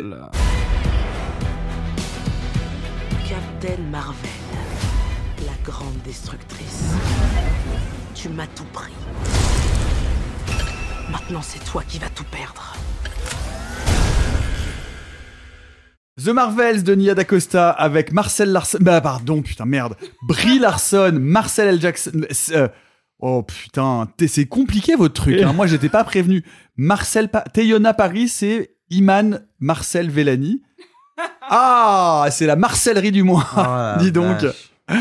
Eh ben, eh ben, eh ben, c'était, c'était, que c'était comment, c'est Marcel, euh, mon Marcel? Les auditeurs vont être perdus, hein, je te le dis Ah, tout de suite. ouais, je parle à, je parle à Marcel Rio. non, il y, y a un truc, il y a quelque chose d'assez fascinant. Finalement, il y a, à mon sens, il y y a pas grand chose à dire sur, euh, sur, sur le film en tant qu'objet filmique. Il est dans la moyenne supérieure des Marvel. Les effets spéciaux sont moins dégueulasses que d'habitude. Les comédiennes sont plus investies que le sont d'habitude les acteurs chez Marvel. Et ça dure environ 60-90 000 minutes de moins qu'un Marvel standard. Donc c'est moins désagréable. Mais après, il y a, y a plein de choses qui sont un petit peu parallèles au film que je trouve au moins aussi intéressantes. Euh, déjà, tout bêtement, c'est toujours un peu sidérant de voir ce qui se passe quand le roi est nu. Parce que des films Marvel, je vais, sans vouloir faire de polémique ni rien, mais on va dire inférieurs ou du même niveau, juste du même niveau, j'ai dû en voir, je sais pas, une dizaine peut-être. Euh, ce sont des films qui ont toujours déclenché en termes d'attente, d'excitation et après de soutien sur les réseaux sociaux, euh, des trucs assez assez phénoménaux. Même un truc irregardable comme le deuxième Ant-Man, euh, quand t'expliquais que c'était fait pour faire gagner de l'argent à une mafia d'opticiens, euh, bah t'avais t'avais des t'avais t'avais t'avais des trolls qui arrivaient euh, sur Twitter pour t'expliquer que tu étais euh, euh, que t'étais- méchant. Et, et, et ce que je veux dire, c'est que il me semble très difficile objectivement de pointer du doigt le film comme étant euh, matériellement, rationnellement bien plus mauvais ou bien bien mais bien pire que, que la moyenne des Marvel. Et pourtant, tout le monde s'en cogne. Ouais. Mais tout le monde s'en branle. Et alors attention, hein, on a déjà vu euh, des Marvel, on va dire, qui étaient un peu moins sur leur promo, qui euh, hésitaient un petit peu. Je citais notamment Ant-Man 2, mais même le premier Ant-Man. hein, on- euh, Il faut se rappeler que à ce moment-là, euh, c'est un film qui sortait d'un development hell, d'un développement infernal de plusieurs années, euh, qui que- dont le studio avait très peur parce qu'ils avaient viré euh, le premier réalisateur. Enfin bref, je vais pas refaire toute l'histoire du truc, mais bref, ça n'est pas la première fois que Marvel est un peu en- gêné aux entournures avec un de ses films. Regardez, même un film comme, pour parler des films récents, hein, vraiment de, on va dire de la, la, la, la serial fuckisation de la, la, la giga franchise, euh, Les Éternels, même Les Éternels qui était un truc irregardable, produit n'importe comment. Irregardable. Ah, mais vraiment, je veux dire, je veux dire, une, es- une espèce d'infamie. Le filtre Instagram, t'es en train de mourir. Et, euh, et, je veux dire, très concret, j'aime j'aime ton rire, Nicolas. et bah, J'étais en, en train de mourir. J'ai, ressuscité une fois de plus. Vous ne Alors, l'aurez pas. Mais, mais très concrètement, je veux dire, Marvel avait totalement, euh, euh, c'était- avait embrassé son sujet, embrassé son projet, et avait réussi quand même à exciter des gens. Tu voyais même des fans des Marvel Zoos qui jamais se seraient approchés de Nomadland, je veux dire, euh, sans une tenue euh, anti-radiation, qui étaient là, ouais, c'est incroyable, t'es une réalisatrice oscarisée, ça va être formidable. et euh, vraiment, on veut y aller, ouais. Ils l'avaient vu. Bon, ils avaient fait 5 AVC, ils étaient sortis en faisant, c'est génial. et là, tu vois, les mecs, c'est même pas de te faire croire qu'ils vont aller voir The Marvel. Donc effectivement, c'est un film étonnant parce qu'on est à un moment de bascule, à un moment où euh, l'intérêt, alors peut-être pas de manière durable, hein, euh, moi je fais pas partie de ceux qui euh, prétendent lire dans, dans, dans les, dans les tripes détruites et qui disent ça y est, les super-héros c'est fini. Mais en tout cas, manifestement, il y a un momentum très négatif autour des super-héros, et c'est étonnant qu'il euh, puisse tomber aussi facilement avec un film qui me semble mais infiniment supérieur à tout ce qui est sorti dans le genre depuis deux ans, quoi. Ah oui. Enfin, non, à part, à, part, les- à part- à part les Gardiens de la Galaxie 3. Mais je veux dire que ce soit euh, euh, Black Débile, euh, que ce soit euh, Sh- Shazam euh, Creux, que ce soit... Shazam, c'est pas des Marvel. Non, mais, j'ai- non, Mais je, parle de bien la production, tenté. je parle de la production super, euh, euh, mais les, les- super les- héroïque en général. les derniers sont irregardables. Ant-Man 3, c'est une bouillie visuelle, Oui, c'est voilà. Enfin, Bah, c'est intéressant et- parce que Et Wakanda Forever, c'est chaud. Wakanda, c'est Ouais, atroce, c'est c'est atroce. Enfin, c'est vraiment, c'est vraiment le, le- c'est vraiment une adaptation ratée de, de Bioman, de, de, de Bioman, mais la, la septième saison quand ils sont, quand ils ont vraiment terminé la piste. Mais euh, non, moi c'est intéressant. Ça faisait longtemps que j'étais pas allé voir un Marvel en salle parce que j'y vais plus, hein, depuis longtemps parce que c'est juste vraiment tellement mauvais. Euh, à part effectivement les Gardiens de la Galaxie, c'est vrai, je l'avais oublié. Mais tu vois, même ça, j'avais fini par l'oublier euh, alors que le, le film est plus Oui, plutôt, et puis, euh, et plutôt puis assez- surnagé par rapport au reste, Ouais. mais enfin, c'est... Ouais. Et, euh, et du coup, et du coup, j'y suis allé. Alors déjà d'une, les salles sont vides. C'est-à-dire que, enfin, Mm. je veux dire, on est sur le premier jour. Les, les Marvel avant, ça, enfin moi, les- quand j'y allais à l'époque jour, c'était plein et ça applaudissait. c'est- ouais, c'est ça. Et puis les gens restaient jusqu'à la fin. Les gens se barrent, cherchent même plus à attendre le, le, gén- le- le- le post-générique. D'ailleurs, il y en a plus. Enfin, ouais, on a l'impression qu'on arrive. Non, il y en a- un, il y en a pas deux. Il y en a pas à la toute Oui, il y en a un. Euh, mais euh, mais c'est effectivement surprenant parce que euh, comme Simon, j'ai été surpris Parce- alors déjà, effectivement, ça dure deux heures. Et finalement, ça vise un public teenage. Alors moi, moi, il y a un truc qui me surprend, par exemple, c'est que tout en suivant quand même un peu l'actualité de Marvel, j'arrive dans un, dans un univers où je ne connais plus personne. C'est-à-dire que, je, à part euh, Captain, Cap- Captain Marcel, les autres, je sais plus où on en est. C'est-à-dire qu'on est, on est vraiment perdu à cause de, parce que c'est noyé dans les mythologies, dans les séries, etc. Donc comme je regarde pas ces séries, bah, au bout d'un moment, je sais plus de quoi il s'agit. Ah bon, il y a une station spatiale en orbite de la Terre depuis quand?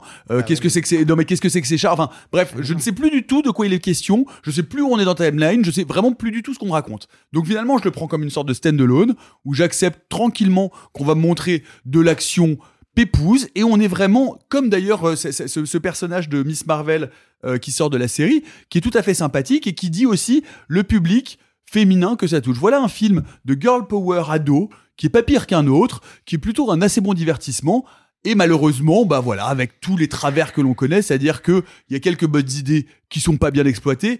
Ah, elles peuvent permuter, ça pourrait donner lieu à des combats sympas. Bof, il y a un ou deux plans, mais le reste c'est quand même voilà, la caméra se balade, on sait pas où elle va. Méchante lambda numéro 257, on en a strictement rien à cirer. Mais malgré tout, effectivement, c'est tenu par un casting.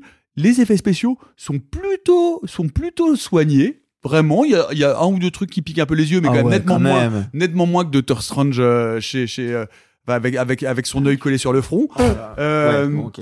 et, euh, et puis, et puis voilà, en fait, c'est, c'est, c'est, un, c'est un film, euh, c'est un film de divertissement lambda qui, je pense, effectivement, il y a quelques années, comme le dit Simon, aurait certainement surnagé, aurait été vendu, mais on a vraiment l'impression qu'on est en train de dire, bah, il faut continuer, hein, il faut, on avance, on suit le rythme, mais voilà, c'est un divertissement euh, euh, sans intérêt, qui, dont j'aurais certainement plus aucun souvenir pendant trois semaines, mais sachant que j'y allais en me disant que j'allais vraiment m'infliger un truc qui allait vraiment me, faire perdre mon temps, regretter de voir ces trucs-là, me faire saigner les rétines, bah voilà, par rapport, euh, par rapport à Ant-Man 3 notamment, ou par rapport à, à Thor, ou je sais plus lesquels, lesquels, lesquels immondices ont, ont été, ont été, ont été, ah Wakanda, oui c'est vrai, c'est cela, tu vois, je les oublie même cinq minutes après les avoir verbalisés.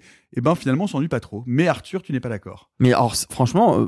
C'est je- absurde ce qui se passe. C'est absurde, hein, non mais Je suis ouais, non, mais- spectateur, moi j'ai pas vu le film. euh, Non mais c'est fou que, voir, que, fou, Simon quoi. Nico défende un film que moi j'ai détesté. C'est quand même très surprenant. Vous allez faire Euh, Paris, c'est pas possible. euh, Non, sérieusement pas, quoi. c'est- c'est- Ok. on- Ah, on le défend, Spandou. Hein. Bah, Oui, Euh, euh, j'y serais pas allé spontanément. Hein. Et en fait, ce qui est sur- on dit, on dit c'est du caca, mais au moins il est à température. Non mais en fait, ce qui, est intéressant, c'est que moi j'y allais en ayant envie d'aimer le film justement pour les raisons, enfin pour d'autres raisons, qui est que en fait c'est un film qui subit une campagne réac misogyne hardcore. Et ça, depuis le premier Captain Marvel en 2019. À partir du moment où on a fait un premier film avec un super héros féminin chez Marvel, ça a été extrêmement mal reçu pour la simple bonne raison que c'est une femme. Et donc moi j'y allais en me disant, en fait fait chier, je suis sûr qu'il y a moyen de faire un truc cool avec ça.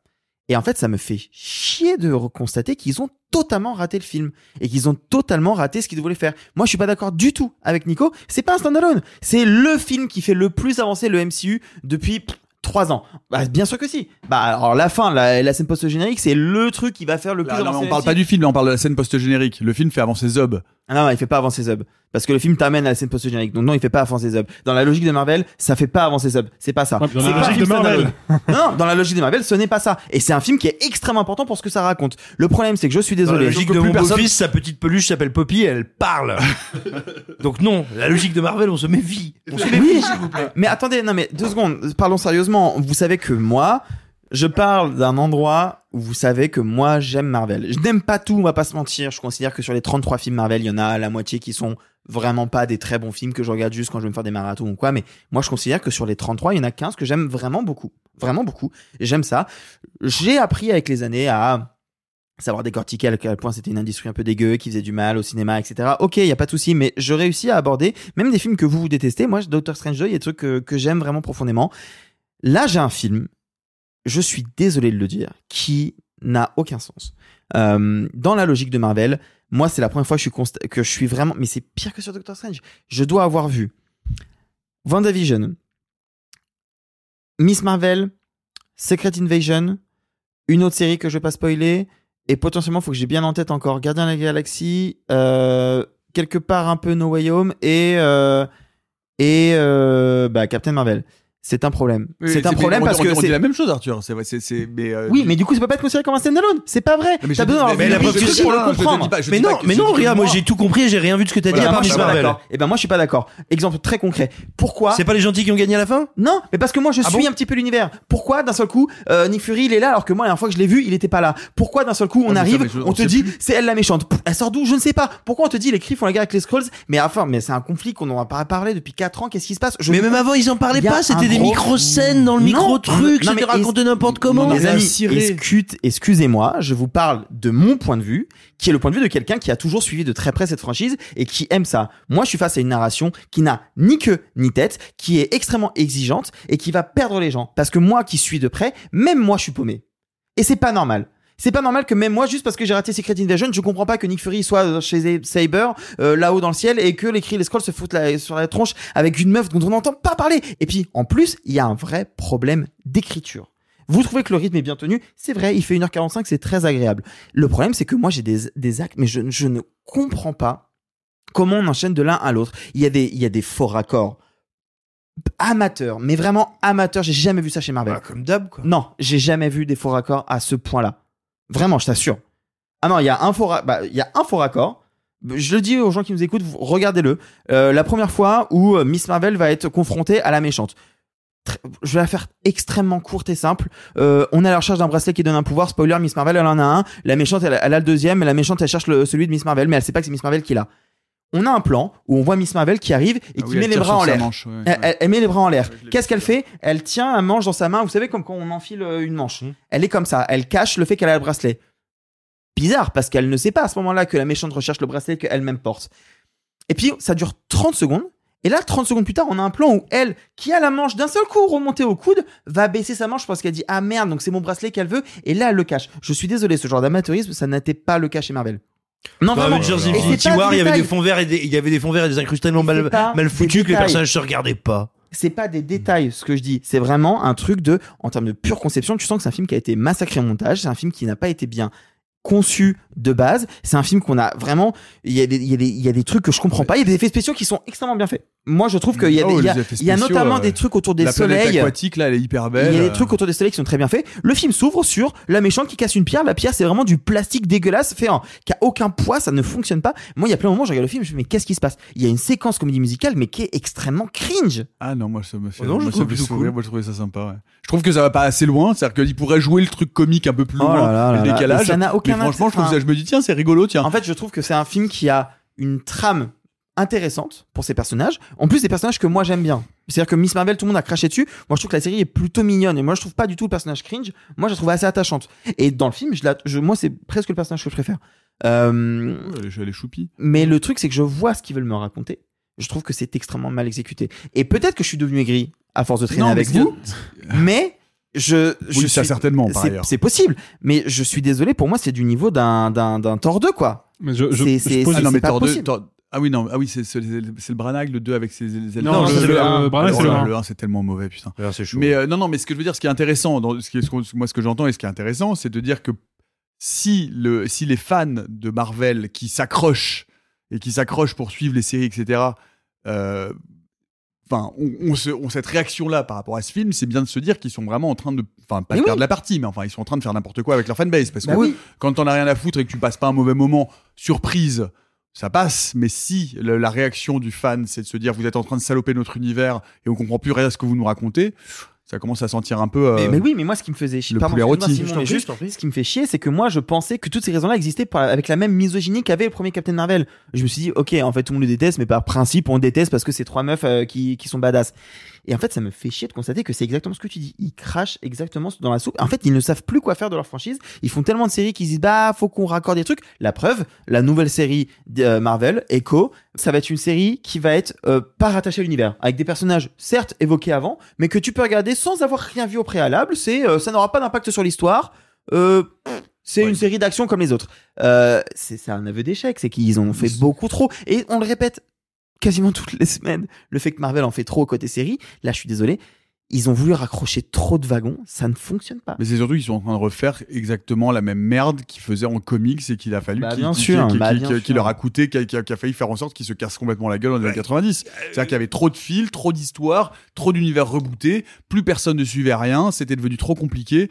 Euh, la qualité des, à force de produire, la qualité des scénarios était en train de se casser la gueule, la qualité des dessins se casser la gueule, et puis les, les- la fanbase était complètement perdue. Donc Oui, Marvel et- a vraiment, euh, et c'est à ce moment-là où elle vend ses franchises au cinéma Mm. pour essayer de, se- de se- de sauver sa couenne, quoi. Absolument. Euh, non, alors, ce qui est intéressant, c'est que je pense qu'il y a, ou plutôt il y a eu, parce que les films qu'on voit ont toujours quand même quelques années de décalage avec leur conception, je pense qu'il y a eu en fait une grosse erreur de diagnostic chez Disney. Alors après, il y a bien sûr, mais ça c'est arrivé à plein de moments dans l'histoire du cinéma, et finalement c'est assez normal. L'ubris, quand on a un succès tel, et dans le cas de Marvel, un succès historique, sans euh, équivalent comparable à aucun moment de l'histoire du cinéma, un succès tel qu'à un moment tu te dis j'ai la baraka, euh, ça va bien marcher quoi. Il suffit de mettre euh, Kevin Feige, mettez le rouge chauve au milieu et ça marche. Et, euh, et en très fait, joli boucrou? Euh, Le rouge, le rouge chauve, c'est c'est quoi oui, non, c'est- Bah, il est roux et chauve. Oui, c'est ça. Le très joli boucrou, c'est une référence que personne n'a donc. Ah non. Non. Ah, oui, il avait un très joli boucrou. Un quoi? Un très joli boucrou. Les brosés font du ski, putain. Oh putain, j'ai complètement les oublié. oui, merde. Oh, Ah, oui, boucrou. complètement Oh, le oublié. Oui, bah ça fait longtemps. Ah, les comédies Alors, de ils, nos ont, ils parents. ont pas vu le. Ce sera hum, intéressant pour la manche. Euh, non, je, je pense qu'il y a eu une erreur de diagnostic à un moment, à un moment donné. On va voir si Bob Iger euh, bah, va modifier ça euh, chez Marvel. C'est de croire qu'en fait, euh, les gens aimaient l'interconnexion. Non, les gens n'aimaient pas l'interconnexion. Les gens aimaient retrouver des héros de jadis ou, pour ceux qui ne les connaissaient pas, avoir le sentiment qu'il existait un vaste monde de héros et, que- et constater qu'ils pouvaient s'emboîter, se connecter. Mais mais, mais, mais les gens n'ont jamais aimé Marvel parce qu'il y avait des, re- des, des ponts entre les films. Les gens n'ont jamais adoré Marvel parce que c'était un univers Non, mais étendu. le, le caméo, il est gratos Attends, et et justement, et c'est bien pour ça que à peu près toutes les autres tentatives d'univers étendu, et Dieu sait que plein de studios ont essayé, du euh, de l'univers des Universal Monsters en passant Ah par oui. l'univers Transformers, se sont totalement plantés. C'est parce qu'en fait, ça n'est pas l'interconnexion qui attire les gens. C'était un, un, une- un vague, euh, euh, on va dire un- un- une vague écurie de héros, et qu'effectivement, il pouvait être rigolo pour les plus connus de voir se connecter. Or, The Marvels est un film qui n'existe que pour la Bah ouais. Il n'existe que pour ça. Alors comme ça raconte rien, on peut tout à fait le suivre sans que du tout savoir ce qui se passe. Moi, je, ça va, ça m'a pas posé de problème. Mais il n'empêche que sa raison d'être produit, c'est pour donner une suite à Captain Marvel, qui, certes à tort, moi je suis d'accord avec toi, à tort, n'a pas du tout été aimé par la fanbase. Pour donner une suite à Miss, à, l'autre Miss Marvel élastique qui n'a pas du tout été aimé, été aimé par la fanbase. Pour donner une suite à celle qu'on a vue dans Vendavision, le problème c'est qu'on est quatre à avoir vu Vendavision. J'exagère, mais je veux dire Vendavision est pas un le truc qui a fédéré tout le monde au, moment de Disney comme le studio pouvait l'espérer. Euh, en tout cas pas en termes d'adhésion. Et ainsi de suite. Et en fait, et, et attends, et c'est pour donner euh, suite à euh, Secret Invasion, qui a été un four historique pour Disney. C'est-à-dire que ce film n'existe que pour cocher Bah des ouais. cases d'une mécanistique de production qui en fait n'a jamais été le cœur d'attrait des gens.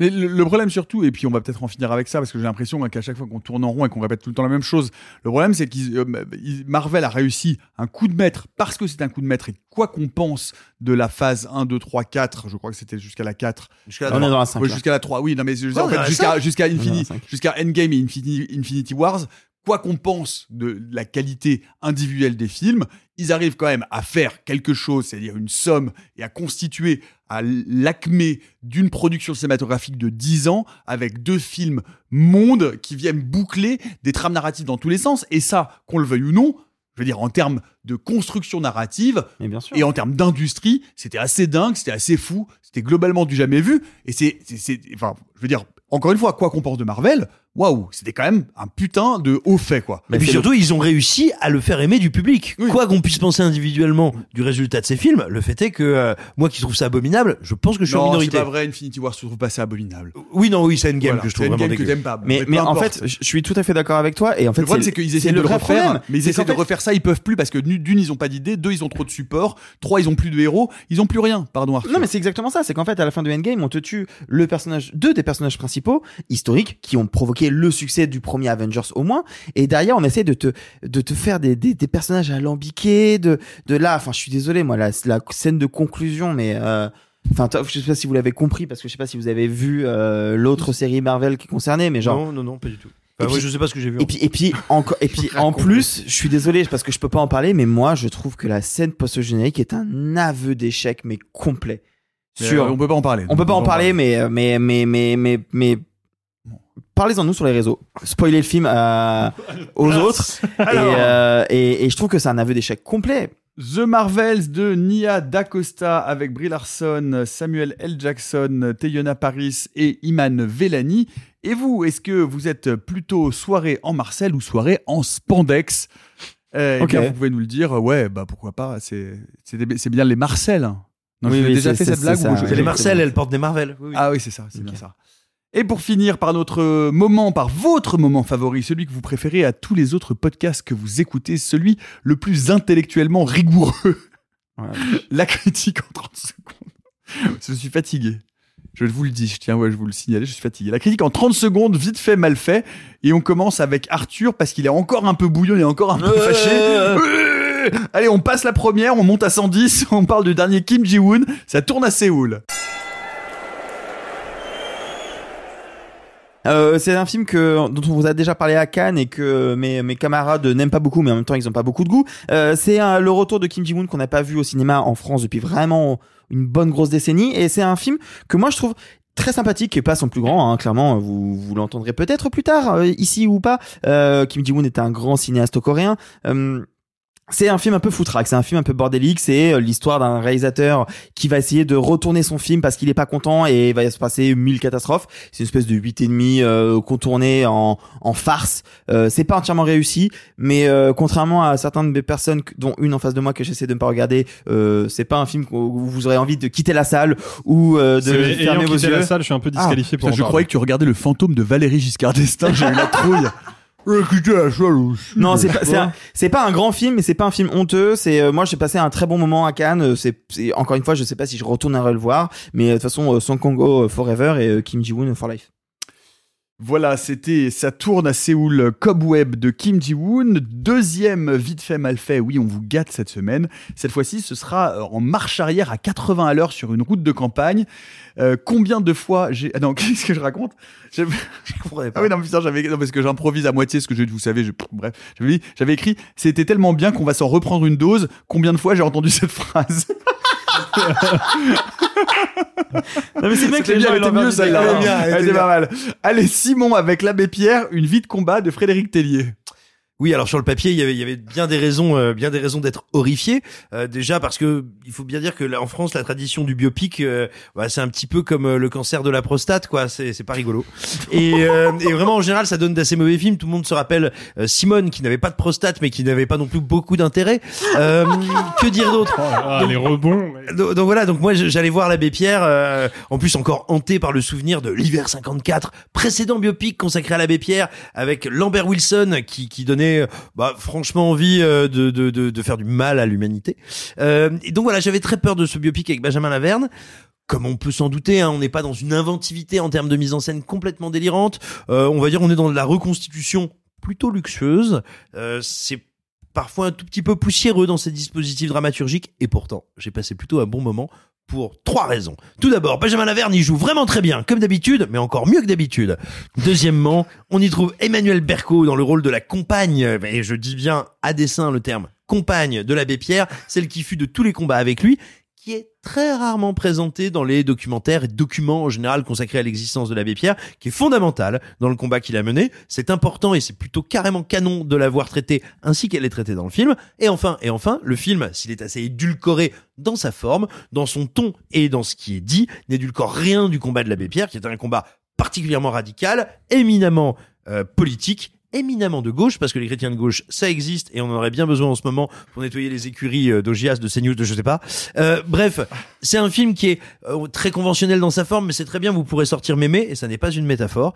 Et, euh, et vous pourrez sortir mémé et elle verra des trucs euh, finalement pas cons du tout et plutôt intéressants. Et encore une fois ouais c'est une belle charge politique à plein d'endroits. L'abbé Pierre, une vie de combat de Frédéric Tellier.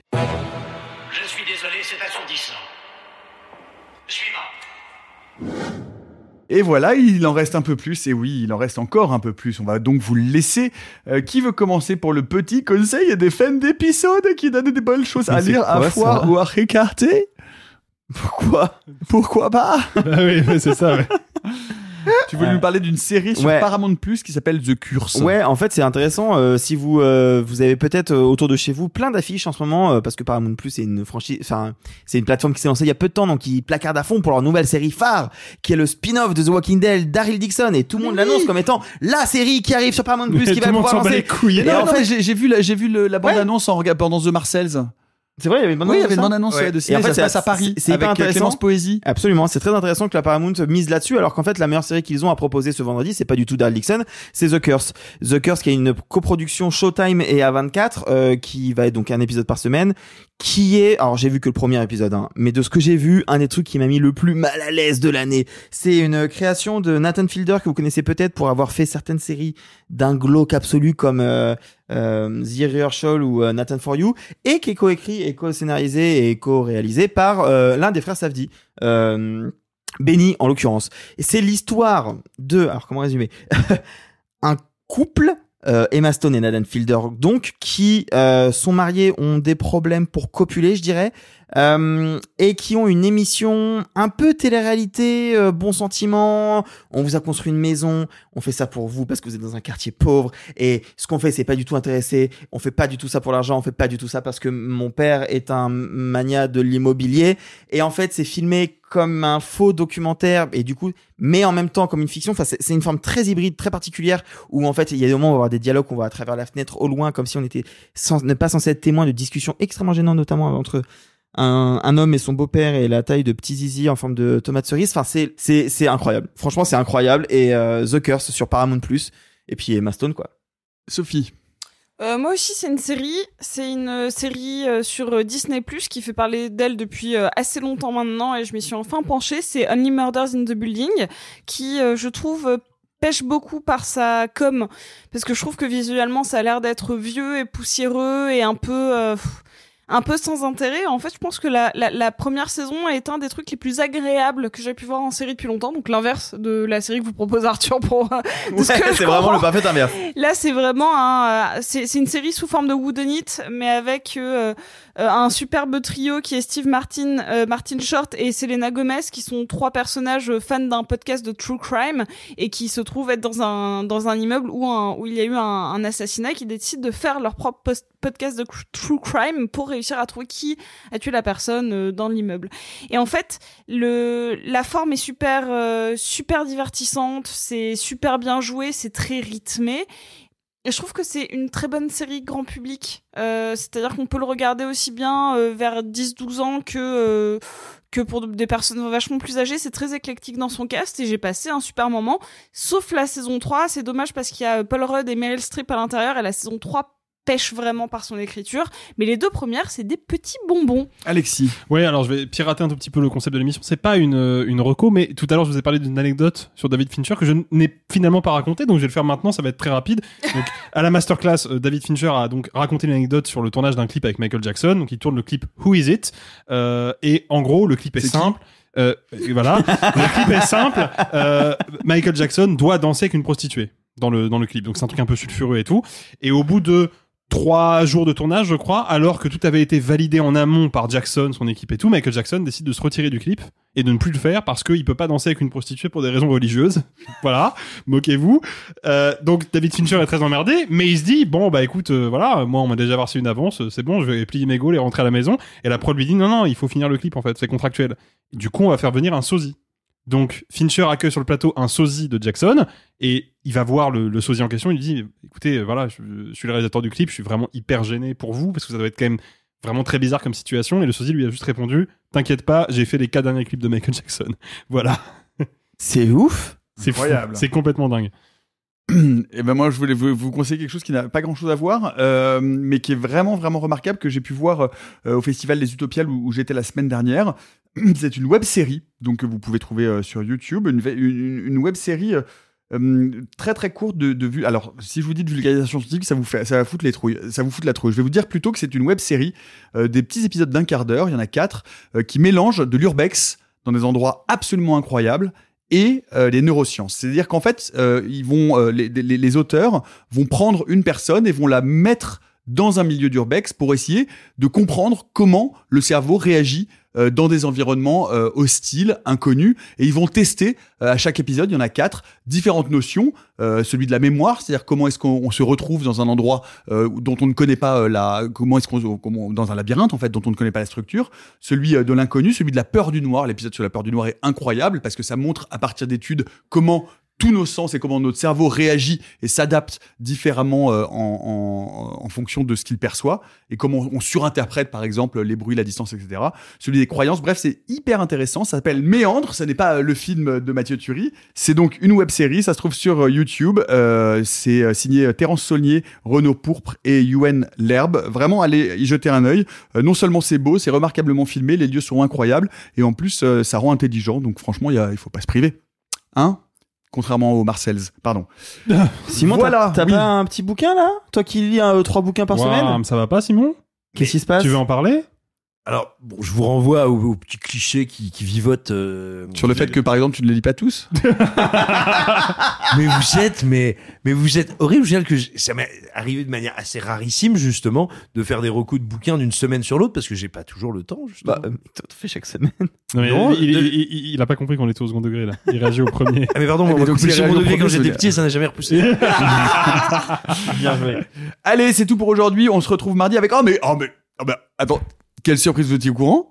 De quoi? On va parler d'un réalisateur préféré d'un des membres de l'équipe qui doit mettre 50 centimes dans une tirelire dès qu'on prononce son nom. Est-ce que vous sauriez deviner lequel? Eric Romer, Alexis. Eh ben, c'est encore raté. En plus. Romer. Il avait- Pareil, second degré. Ouais, Et en plus, il y aura un invité spécial en la personne du cinématographeur. On se retrouve donc mardi. Bye les amis. Et gloire aux Marcells. Oh, c'est pas humain, les salauds, ils m'ont épuisé. Au quatrième stop, il sera exactement 0h13 minutes. Oh la vache Moi je vais être en retard au lycée Oh, bah dis donc, t'es bien pressé, toi, je vois. Ceux qui sont encore vivants, profitez-en pour le rester, allez-vous-en Arrivederci e buon viaggio Messieurs, il n'est de bonne société qui ne se quitte.